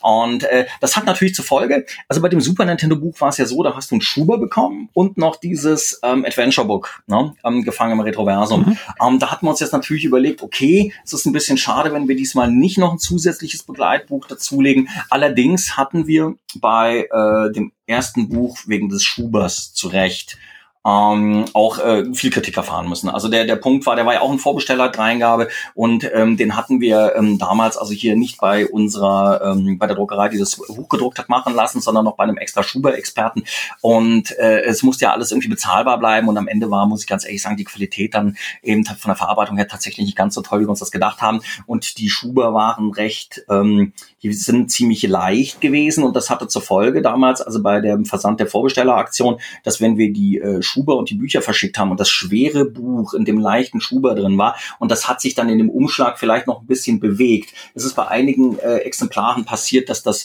Buch dann also regelrecht den leichten Schuber aufrasiert hat. Ja, mhm. und das war natürlich, das war natürlich irgendwie nicht so toll. Da mussten wir also einige Schuber ersetzen. Wir hatten zum Glück noch eine Reserve produzieren lassen und mittlerweile verpacken wir die Sachen noch ein bisschen äh, pfiffiger, dass sowas nicht mehr passiert. Plus, äh, wir haben jetzt halt wirklich gesagt beim, beim Nachfolger, okay, wir machen einfach einen richtig geilen Schuber. Schuber ist einfach hochwertiger und stärker und äh, plus wir lassen halt eben auch wirklich nochmal ein extra, äh, es uns noch was kosten, indem wir noch ein extra Motiv irgendwie dafür pixeln lassen. Und deshalb, es gibt halt kein Begleitbuch, aber dafür halt eben wirklich einen richtig geilen Schuber. Ja. Und natürlich können die äh, Vorbesteller kriegen natürlich auch wieder eine Signierung. Das ist ein bisschen anders als beim ersten Buch. beim ersten Buch war es so, dass die Leute halt sagen konnten, ähm, hey, ähm, Autoren, bitte signiert mir mein Buch oder signiert es nicht. Und wir haben dann direkt auf dem Umschlag oder innen drin signiert, je nachdem, wie der Kunde das wollte. Aber ähm, jetzt haben wir natürlich ein bisschen das Problem ähm, wegen, also zum einen natürlich wegen Corona und zum anderen wegen der äh, räumlichen Entfernung irgendwie von mir und Thomas,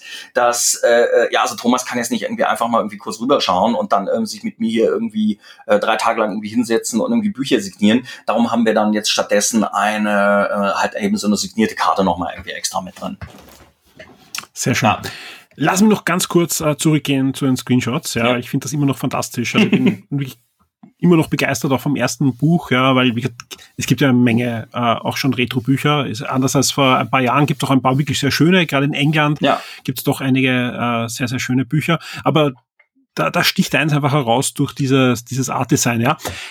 Welches der enthaltenen Spiele war für dich das schwerste vom, vom Screenshot herausholen, äh, ja? Mhm. Oder gibt es ein Spiel, was du unbedingt eigentlich drinnen haben wolltest im Buch, was aber rausgefallen ist, weil du erkannt hast beim Screenshot machen, nein, das geht nicht. Mm, also das, so also, nein, also das gibt's, das, das gibt's jetzt, das gibt's eigentlich nicht. Also wir haben, ja, es gibt natürlich einige Spiele, wo wir dann irgendwie beim Screenshotten natürlich irgendwie erkennen mussten, dass das also als Standbildgrafik irgendwie zum Beispiel nicht ganz so schön ist. Das ist klar. Ähm, das ist natürlich also zum Beispiel auch im Shooter-Bereich teilweise irgendwie der Fall. Es gibt natürlich irgendwie auch einige Shooter, ähm, die halt eben in Bewegung wahnsinnig toll aussehen und dann halt eben als Standbild mehr so, ja, so mittelmäßig bis grätig. Es gibt aber auch natürlich einige sehr, sehr, sehr, sehr schöne Shooter, die wie gesagt auch als Standbild fantastisch sind. Ähm, äh, ich glaube, glaube, die größten Schwierigkeiten in der Hinsicht macht tatsächlich irgendwie, würde ich sagen, also wirklich das Sportgenre, weil das Sportgenre einfach eben, ja, also du halt eben wahnsinnig wichtige Spiele eben hast, wie ein FIFA, wie ein Madden, ähm, die halt einfach, ähm, ja, die in Bewegung heute teilweise auch immer noch irgendwie ganz fesch aussehen. Aber als Standbild, oh, als Standbild irgendwie echt oh, einfach irgendwie nicht so viel hermachen. Ne? Also da kannst du da noch ein bisschen was rausholen, indem du halt eben um Spielfeld zusammenzubauen, irgendwie noch irgendwelche Graf, noch irgendwas zusammenbaust und so. Aber im Wesentlichen, ja, äh, die machen einfach als Standbild nicht so viel her. Aber tatsächlich, nee, also so einen Fall hat man nicht. Äh, Spiele, die tatsächlich ähm, wahnsinnig gestresst haben ähm, äh, beim Screenshot machen und eben auch beim, beim, beim Grafiken rausbauen äh, und vor allem auch bei der ganzen Screenshot-Auswahl waren wirklich tatsächlich die Games von Treasure, weil äh, so, so, so, so äh, Geschichten wie eben zum Beispiel Gunstar Heroes oder Alien Soldier, Mhm. Ähm, die machen, ähm, ja, das, also das sind eben Spiele, ähm, die äh, arbeiten ja wahnsinnig viel auch bei Bossen und so weiter mit unglaublich vielen Effekten, mit Dithering-Effekten, mit verschiedenen Layern. Ähm, die, die, die haben nämlich mehr Farben, als das Mega Drive eigentlich ja, darstellen die, die, kann. Ganz genau. Und, und damit schalten sie ständig um die Farbpalette. Genau. Und das ist ja. halt der Horror für einen statischen, äh, statischen Screenshot. Einmal das, plus ähm, äh, sie haben natürlich diese Eigenart, dass äh, sie dadurch, dass sie also das System so sehr beanspruchen, natürlich auch einige Grafikfehler produzieren.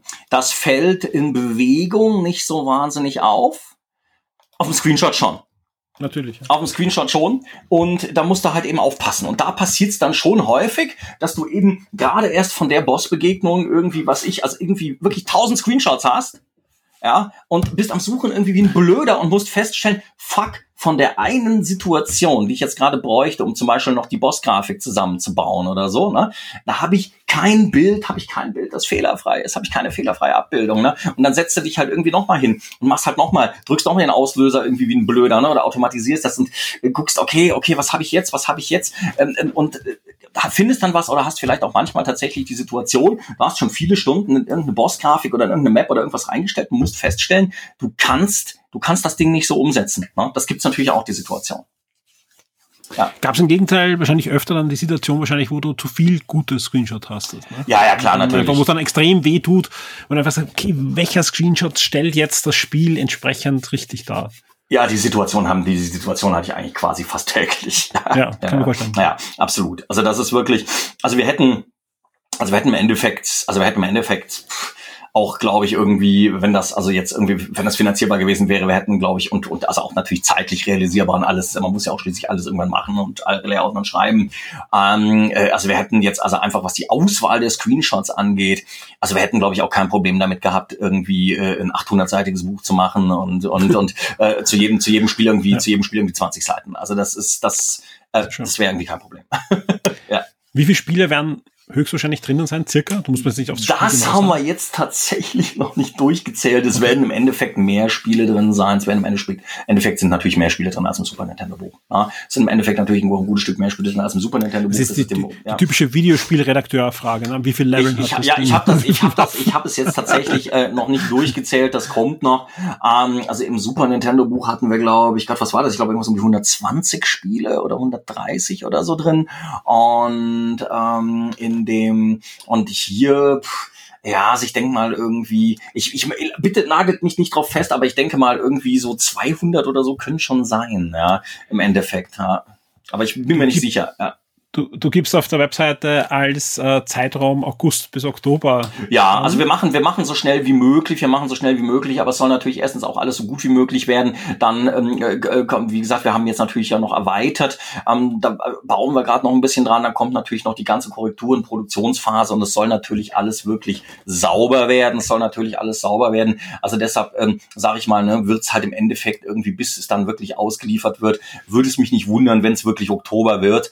Aber vielleicht sind wir auch früher fertig. Wir, wir gucken, was wir, wir gucken, was wir machen können, aber im Endeffekt soll es halt natürlich wirklich ähm, so sauber wie möglich sein. Wir würden es natürlich gerne, klar, ähm, im, im Interesse natürlich irgendwie der Käufer natürlich und Vorbesteller gerne so schnell wie möglich abschließen. Plus, ähm, wir wollen natürlich uns auch wirklich so schnell wie möglich ähm, direkt in die Produktion des Nachfolgebuchs reinstürzen, ja, ne, wo jetzt auch schon. das wird wirklich der Game Boy Advance. Das wird der, das wird der Game Boy Advance, ja, ja. Also, ja, wir haben klar natürlich, wir haben schon Pläne gemacht. Also das nächste Buch wird Game Boy Advance und äh, dann äh, der nächste Band und äh, könnte PC Engine werden.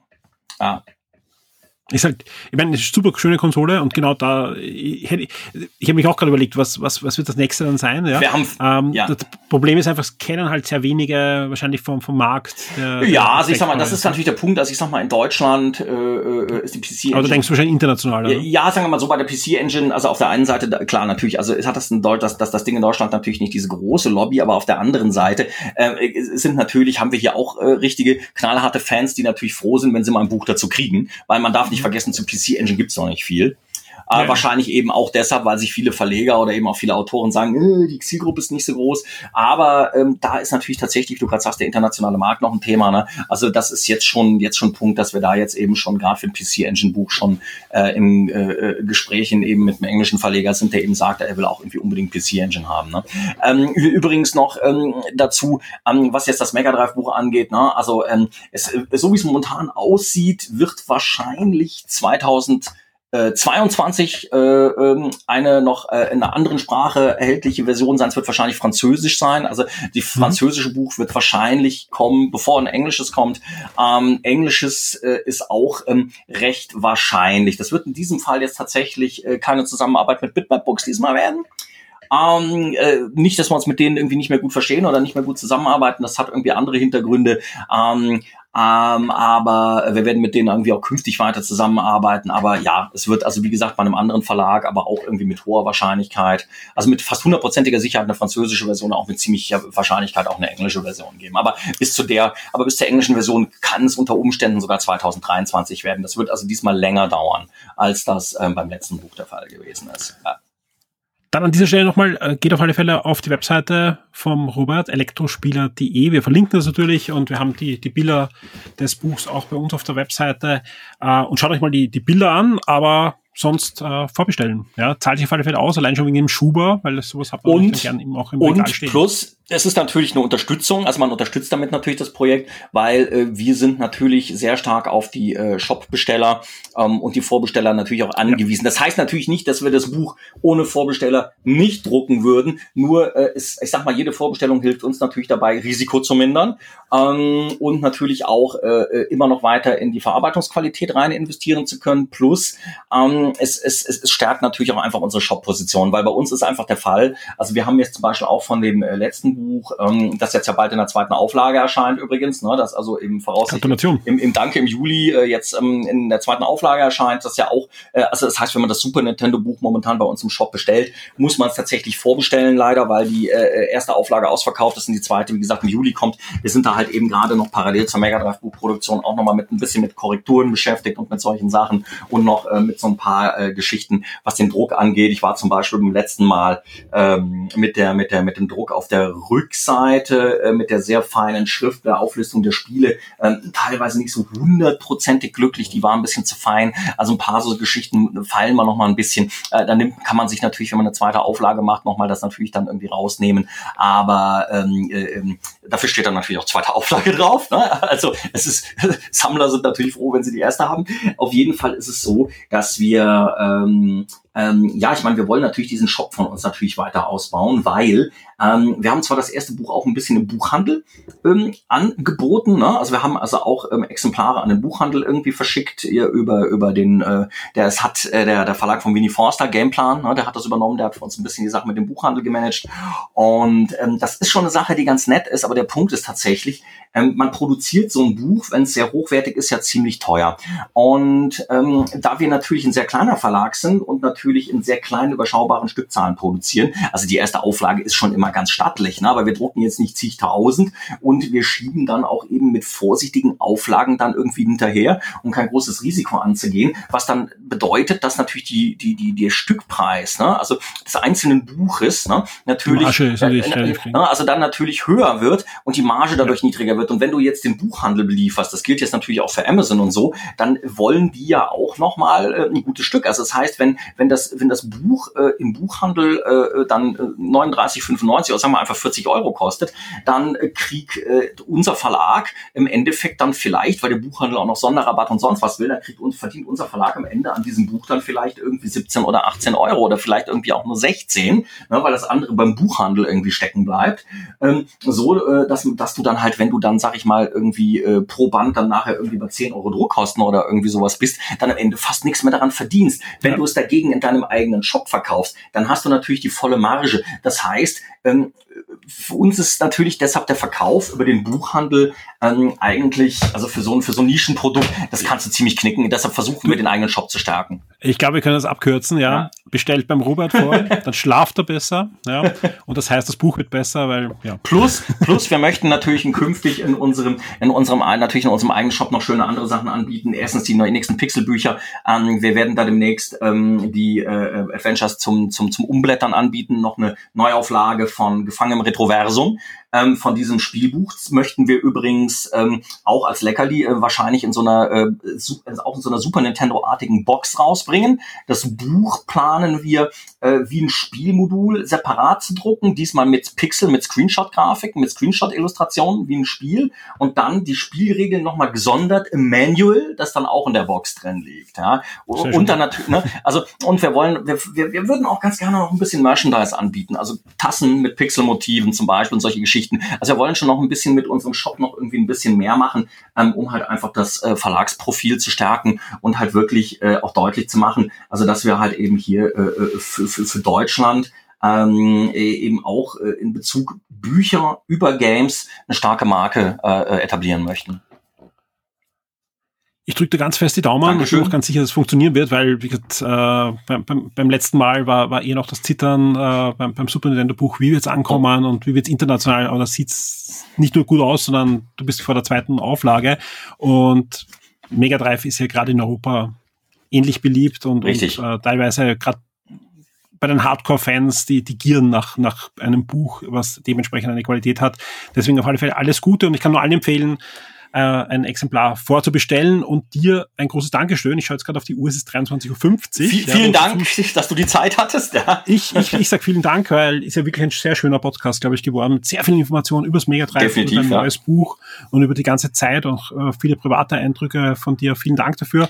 Ähm, auch weil, äh, ich glaube, jetzt können wir es auch noch erzählen, ja, der Podcast fast nicht zustande gekommen ja, ist, weil äh, dein, dein PC Mac äh, sich kurz vor der Sendung äh, ins, ins Nirvana vor einem Tag äh, verabschiedet hat. Aber wir haben es geschafft, ja, jetzt noch kurz vor Mitternacht. Die Sendung ist im Kasten. Ich verschreiße noch nicht, ich habe noch nicht auf, auf Ganz, ganz genau. Also wir haben es, ich habe es, ich habe es geschafft, ich habe es geschafft, momentan das System ähm, so weit wiederherzustellen. Das, das, das, das die, die Pixelbücher, die Pixelbücher sind natürlich safe. Ne? Ja, ja, also das, das wollte ich gar nicht sagen, sondern ähm, die, die, es ist nur eher die Dankbarkeit, dass der Podcast nur zustande gekommen ist. Absolut. Robert, vielen, vielen Dank. Ja, alles Gute dir und deinen Projekten. Ja, und ich hoffe, wir hören uns bald wieder. Und ja, vielen Dank. Ich freue mich schon aufs nächste Mal. Danke, Michael. Ja, ich mich auch. Bis, Bis dann. dann. Tschüss.